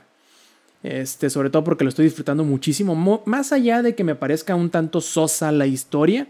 Pero bueno, eso digamos que mientras que te dé el pretexto suficiente para seguir este, con la historia del juego, no debería necesitar Lo mucho más. retribuye con el gameplay, por lo que estoy entendiendo. Sí, claro, es inmediatamente disfrutable, siempre te tiene entretenido, siempre hay algo que hacer en todo momento, entonces, adelante. Y sobre todo, este es un juego que puedes jugar con tus niños, porque en ningún momento es excesivamente violento, en ningún momento es excesivamente este, profano o grosero o, o No- sexual. No, o salen, no de- salen chichis. No, no, sí salen las de Afrodita, sí están gigantescas, pero no te las ponen en la cara y no te muestran. No, no, no. Vaya, ¿cómo decírtelo? Es una No película de no Pixar. van, güey. E- Es una película de Pixar. O sea, las películas de Pixar te ponen a las mamás super nalgonas, pero en ningún momento dices, eh, no es, vaya, no lo hace de manera que te pueda, digamos, ofender de alguna forma, No es ni a ti vulgar. ni a los niños. Sí, exacto, no es vulgar. Ese es el término que estaba buscando. Dicen aquí en el chat 7.5, too much no waifu. Puede ser, puede ser. Pero Para la eso verdad es que. mejor vete al Sushi Impact, güey. Ándale, sí, sí, ahí sí es. No mames, de waifus para todos. waifus y juzbandos de todos los sabores, tamaños y, sabo- y colores. Y bueno, yo creo que ahí fue nuestra no reseña aún de, de Immortal Phoenix Rising. Ojalá hubiera salido con otro nombre. Porque sí, ¿Por? es el, es el nombre más como de generador automático de nombres, eh, o título de generador automático de nombres que Inse- pudieron haber inserta- elegido. inse- Inserta tu, la primera inicial de tu nombre, seguido de la, segun- de la segunda inicial y ahí La carga ahí de tu celular, güey. la Exacto, carga de tu ándale. celular y te vamos a dar tu nombre de teibolera, güey. Así. Así. Así, así encontraron el nombre de Immortal Phoenix Rising y de hecho la ahorita no me... 69, güey. Lo que no me he revisado, se me hace tan curioso esto, güey, lo que no me he revisado hoy después de las 10 de la mañana, en YouTube, en el espacio donde tú puedes poner el nombre del juego del cual estás subiendo el video, no existe Immortal Phoenix Rising, se llama Gods and Monsters Nintendo Switch Game 2020. What? Gods Es en and serio. Monsters? El Sí, porque ese es el de título quién. del proyecto original con el cual lo habían anunciado. Que ese nombre hubiera estado mejor, ¿no? Eh, sí, pero quién sabe por qué lo cambiaron. Quizá porque no querían que se confundiera con Monster Gods and Energy. Monsters, le quitas el resto, güey. Sí, sí, sí. O sea, Gods and Sí, Monsters no, así no, se la- llamaba originalmente. Creo que hay una. No, pues hubiera estado mejor ese nombre que Immortal Phoenix Rising, güey. Así es. Y yo creo que incluso en el título como que se quisieron ver demasiado chiqui porque es Phoenix con Y. Y muchos dirán, ¿y eso como por qué? Bueno, yo creo que porque hacen referencia a que a algo tiene que ver Nicte, que es la diosa de la noche. Porque en inglés Nicte se escribe Nix, N-Y-X. A lo mejor algo en la historia va a tener que ver. No lo sé. Ya que lleguemos... ¿Ujú? Eh, Como dato cultural, el Nix dentro de la mitología griega es parte de eso como súper importante de cosas relacionadas a energía y maná y bla, bla, bla, bla, bla. Así es. Y bueno, yo creo que vamos a hablar de todo esto nuevamente, igual también de Shadowlands, y de los demás juegos que hemos hablado estas últimas semanas. Una vez retomemos esta sección tan Ah, ya- amada ya de todos. Ya se ve, ya en el chat alguien salió. Hay una película de DC que se llama Gods and Monsters. A lo mejor por eso no le pusieron el nombre. Pero no creo que tenga mucho que ver. Puede que sí, ¿no? Pero porque son medios Pero- separados. o sea, Pero pues, te sorprendería hasta dónde llegan los copyrights. O sea, no Eso porque sí. no existe el videojuego no significa que no tengan el trademark para el nombre de un videojuego. buen punto. Pero igual creo que pudieron haber encontrado nombres mejores que. Sí, no, no, no. Cualquier cosa menos el generador de nombres de Tebulera hubiera sido mejor. Sí, cabrón. Pero bueno, como les digo, yo creo que eh, hay que anunciarles nuevamente, recordarles que las últimas semanas de diciembre va- vamos a tomarnos un descanso navideño este, del Showtime Podcast. Ya les avisaremos después. Creo yo que, creo yo, pero no lo tomen todavía como algo eh, completamente asentado. Creo yo que más o menos el día martes 29 y el día martes 5, 29 de diciembre y 5 de enero serían los que no va a haber Showtime Podcast, pero en las próximas semanas les vamos a corroborar bien a bien si van a ser dos, si van a ser tres, si va a ser una. Bueno, todo eso va a quedar esclarecido en las próximas semanas de este su podcast favorito. Pero Mientras la tanto, del plebes, 29, eso sí, seguro no va a haber. Esa es ya huevito, esa la del 29 no va a haber, si, si va a ser una semana antes además, o una semana después, o también una antes y después, eso luego se las diremos. Y creo chicos que la plática de Heroes of the Storm la vamos a tener que dejar para la próxima semana. Así podremos conocer Marcar a más. gusto. Así es, y conocer bien a Hogger, el nuevo personaje que se estrenó ya en el live game hoy. Tendremos chance de conocer al, al El- demonio de, de Tasmania de Warcraft. El, el lobo lobito. Así es, va a estar bueno, se, se ve que, está, que va a estar divertido. De menos se nota castrosísimo como él solo, el cabrón. Eh, Ingenierillo, ¿sigues por ahí? Digo, porque cuando el pregunte de los saludos y las despedidas, no quiero que nos quedemos ahí esperando. Ah, el, el, el Inge está sentido ando, por, aquí lo que, ando. por lo que pasó cuando iba a hablar de, de- de World of Warcraft. No, Ah, es que, es que ya no, no, no puede confiar uno en ustedes, güey. Ya se pone uno a hablar de su juego favorito. Nah, es cierto. No, no, no, Eso sí, aquí ando, aquí ando, güey. E- Eso no fue planeado, ¿no? La verdad, que cada quien se, se fue por diferentes razones, güey. Solo que. No existen las coincidencias, no mames. Sí, no, eso no fue una coincidencia, señores. Yo me iba a parar a servirme mi agüita mineral con mi clamatín y, y de repente veo que no hay nadie. Dije, no, mejor no me voy a ir, güey, pobre. Dice Minoc acá, para mí que, que van a poner al Inge y dirán que van a ir por cigarros y no volverán jamás. Era el plan, era el plan, pero Lex como que... Y les vamos a dar ahora sí el Ingenierillo Podcast. Dos horas de World of Warcraft. Véngase, perros. Si quieren que Oye. me prepare para eso, no hay pedo, eh. Adelante. No, para que Enrique, sienta el mendigo lo que es gostear, ¿eh? Porque, ah, cabrón. podcast, güey. Yo gostearlos a ustedes. No, mejor cambiemos el tema. Ya vamos a los saludos. A los saludos. Ahí, aparte les dice el Lex, güey. El, el Lex es el rey del gosteo, güey. Es más, el Lex es uno de los 13 fantasmas, güey. Ay, Dios No, mío, no, pero ¿no bueno. vieron esa película, neta? Sí, obviamente, güey. No, Es uno de los fantasmas del, del, del, del- de la Navidad pasada, ¿no? Ah, bueno, entonces, plebes, vamos terminando siendo así con este Showtime Podcast, pero antes de terminar vamos a pasar a los saludos y a las preguntas. A ver, ingenierillo, ya que te dijimos ahorita que te despertamos de tu largo letargo, dinos cuáles son tus saludos. No, pues un saludote a toda la gente que nos está escuchando. Ya saben que siempre les saludo a Minoc, a eh, Jebes Tomar, también a mi compadrito, que no sé si siga por aquí, pero pues bueno, yo ya este, eh, jugué con él la temporada 22 de Diablo. De hecho, eso fue para Jueves de Compadres. Y este, fíjate que no estoy 100% seguro de, de que vaya a haber chance, porque estoy ahorita en un training de, eh, de verlo de Jueves de Compadres de esta semana. Yo les confirmo. Pero la idea sería de que si no hay problema, igual y organizarnos para que tanto Zampi como Lex nos acompañen para el, eh, a ver si podemos, El este, Halo. Reach, sí, Halo Reach, y hacer un cooperativo de cuatro y ahí echar la bala fría, pero este, piu, piu. eh, si les confirmamos, va a estar muy, muy chido, entonces esperemos de que sí se Van pueda. estar- ellos van a estar echando balas como puedan y el Samper y yo los vamos a estar cargando y además baleando el resto de gente, ¿no? Uno cada quien, ¿no? Sí, Uno sí. cada quien.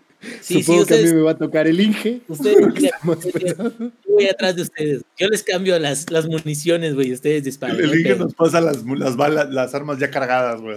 Inge, huevo, otro clip, ¿no? Sí, a huevo. Este, pero bueno, pues ojalá sí se puede armar y se arma, les confirmamos. Y pues muchas gracias a todos los que nos están escuchando también por otros medios. Y es todo. Perfecto, Lex. Saludos, como siempre, a toda la banda que nos estuvo acompañando en el chat.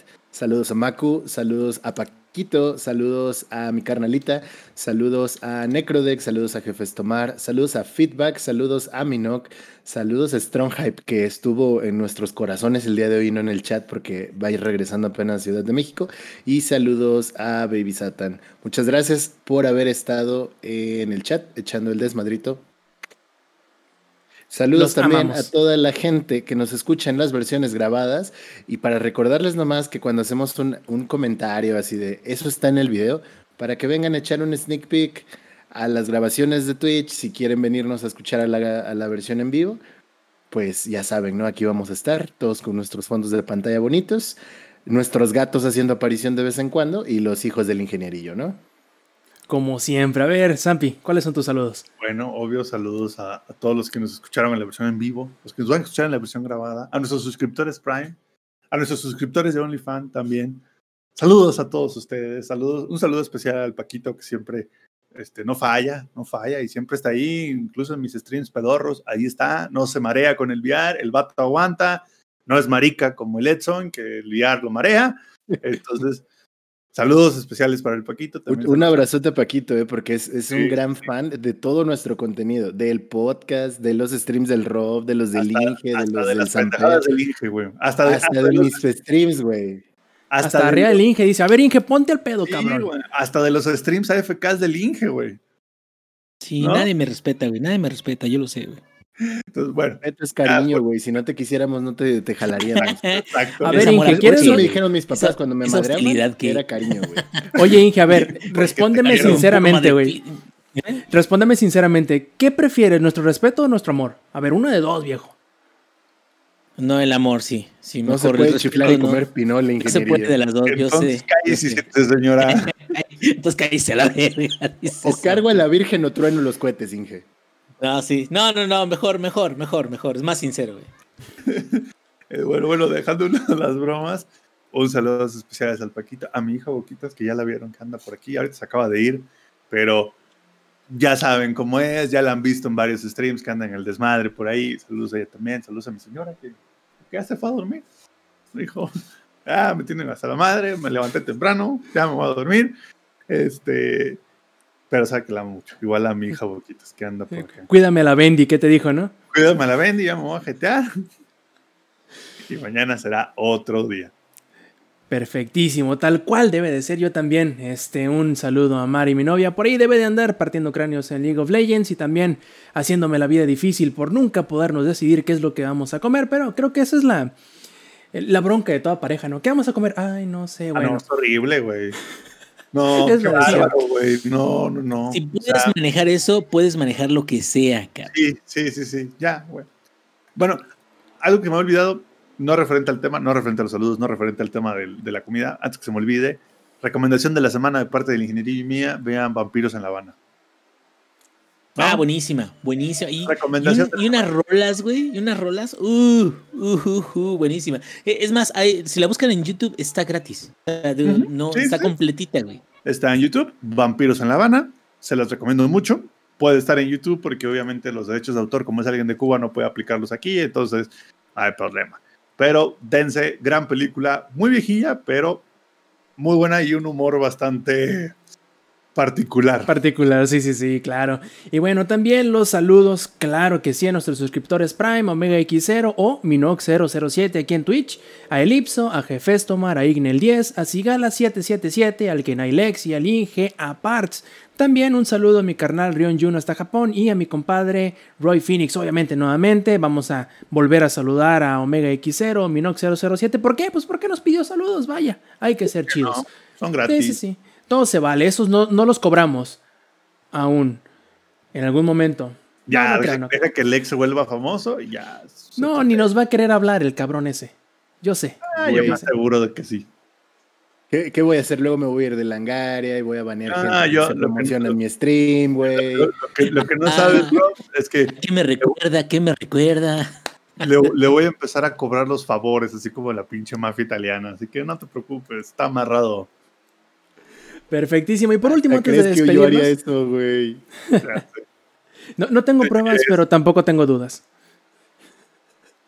Bueno, antes de despedirnos, les recuerdo nuevamente que si quieren participar en la grabación en vivo del Showtime Podcast, pueden hacerlo todos los martes 8 y media de la noche, hora de la CDMX, por twitch.tv diagonal langaria. Y si nos quieren seguir a través de la web, pueden hacerlo en los enlaces que encontrarán en langaria.net diagonal enlaces. Ahí verán todos los links hacia nuestras cuentas de Twitch, de Twitter, de YouTube, de bueno, de todo, de todo. Ahí lo van a poder encontrar fácil y rápidamente. Y pues si no nos queda de otra, nos despedimos amigos, de parte del ingenierillo, de parte del ex, de parte del Zampi. Esto fue el Showtime Podcast 220. Nos vemos la próxima semana. Yo fui Roberto Sainz o Robsins en Twitter. Stay metal. Langaria.net presentó.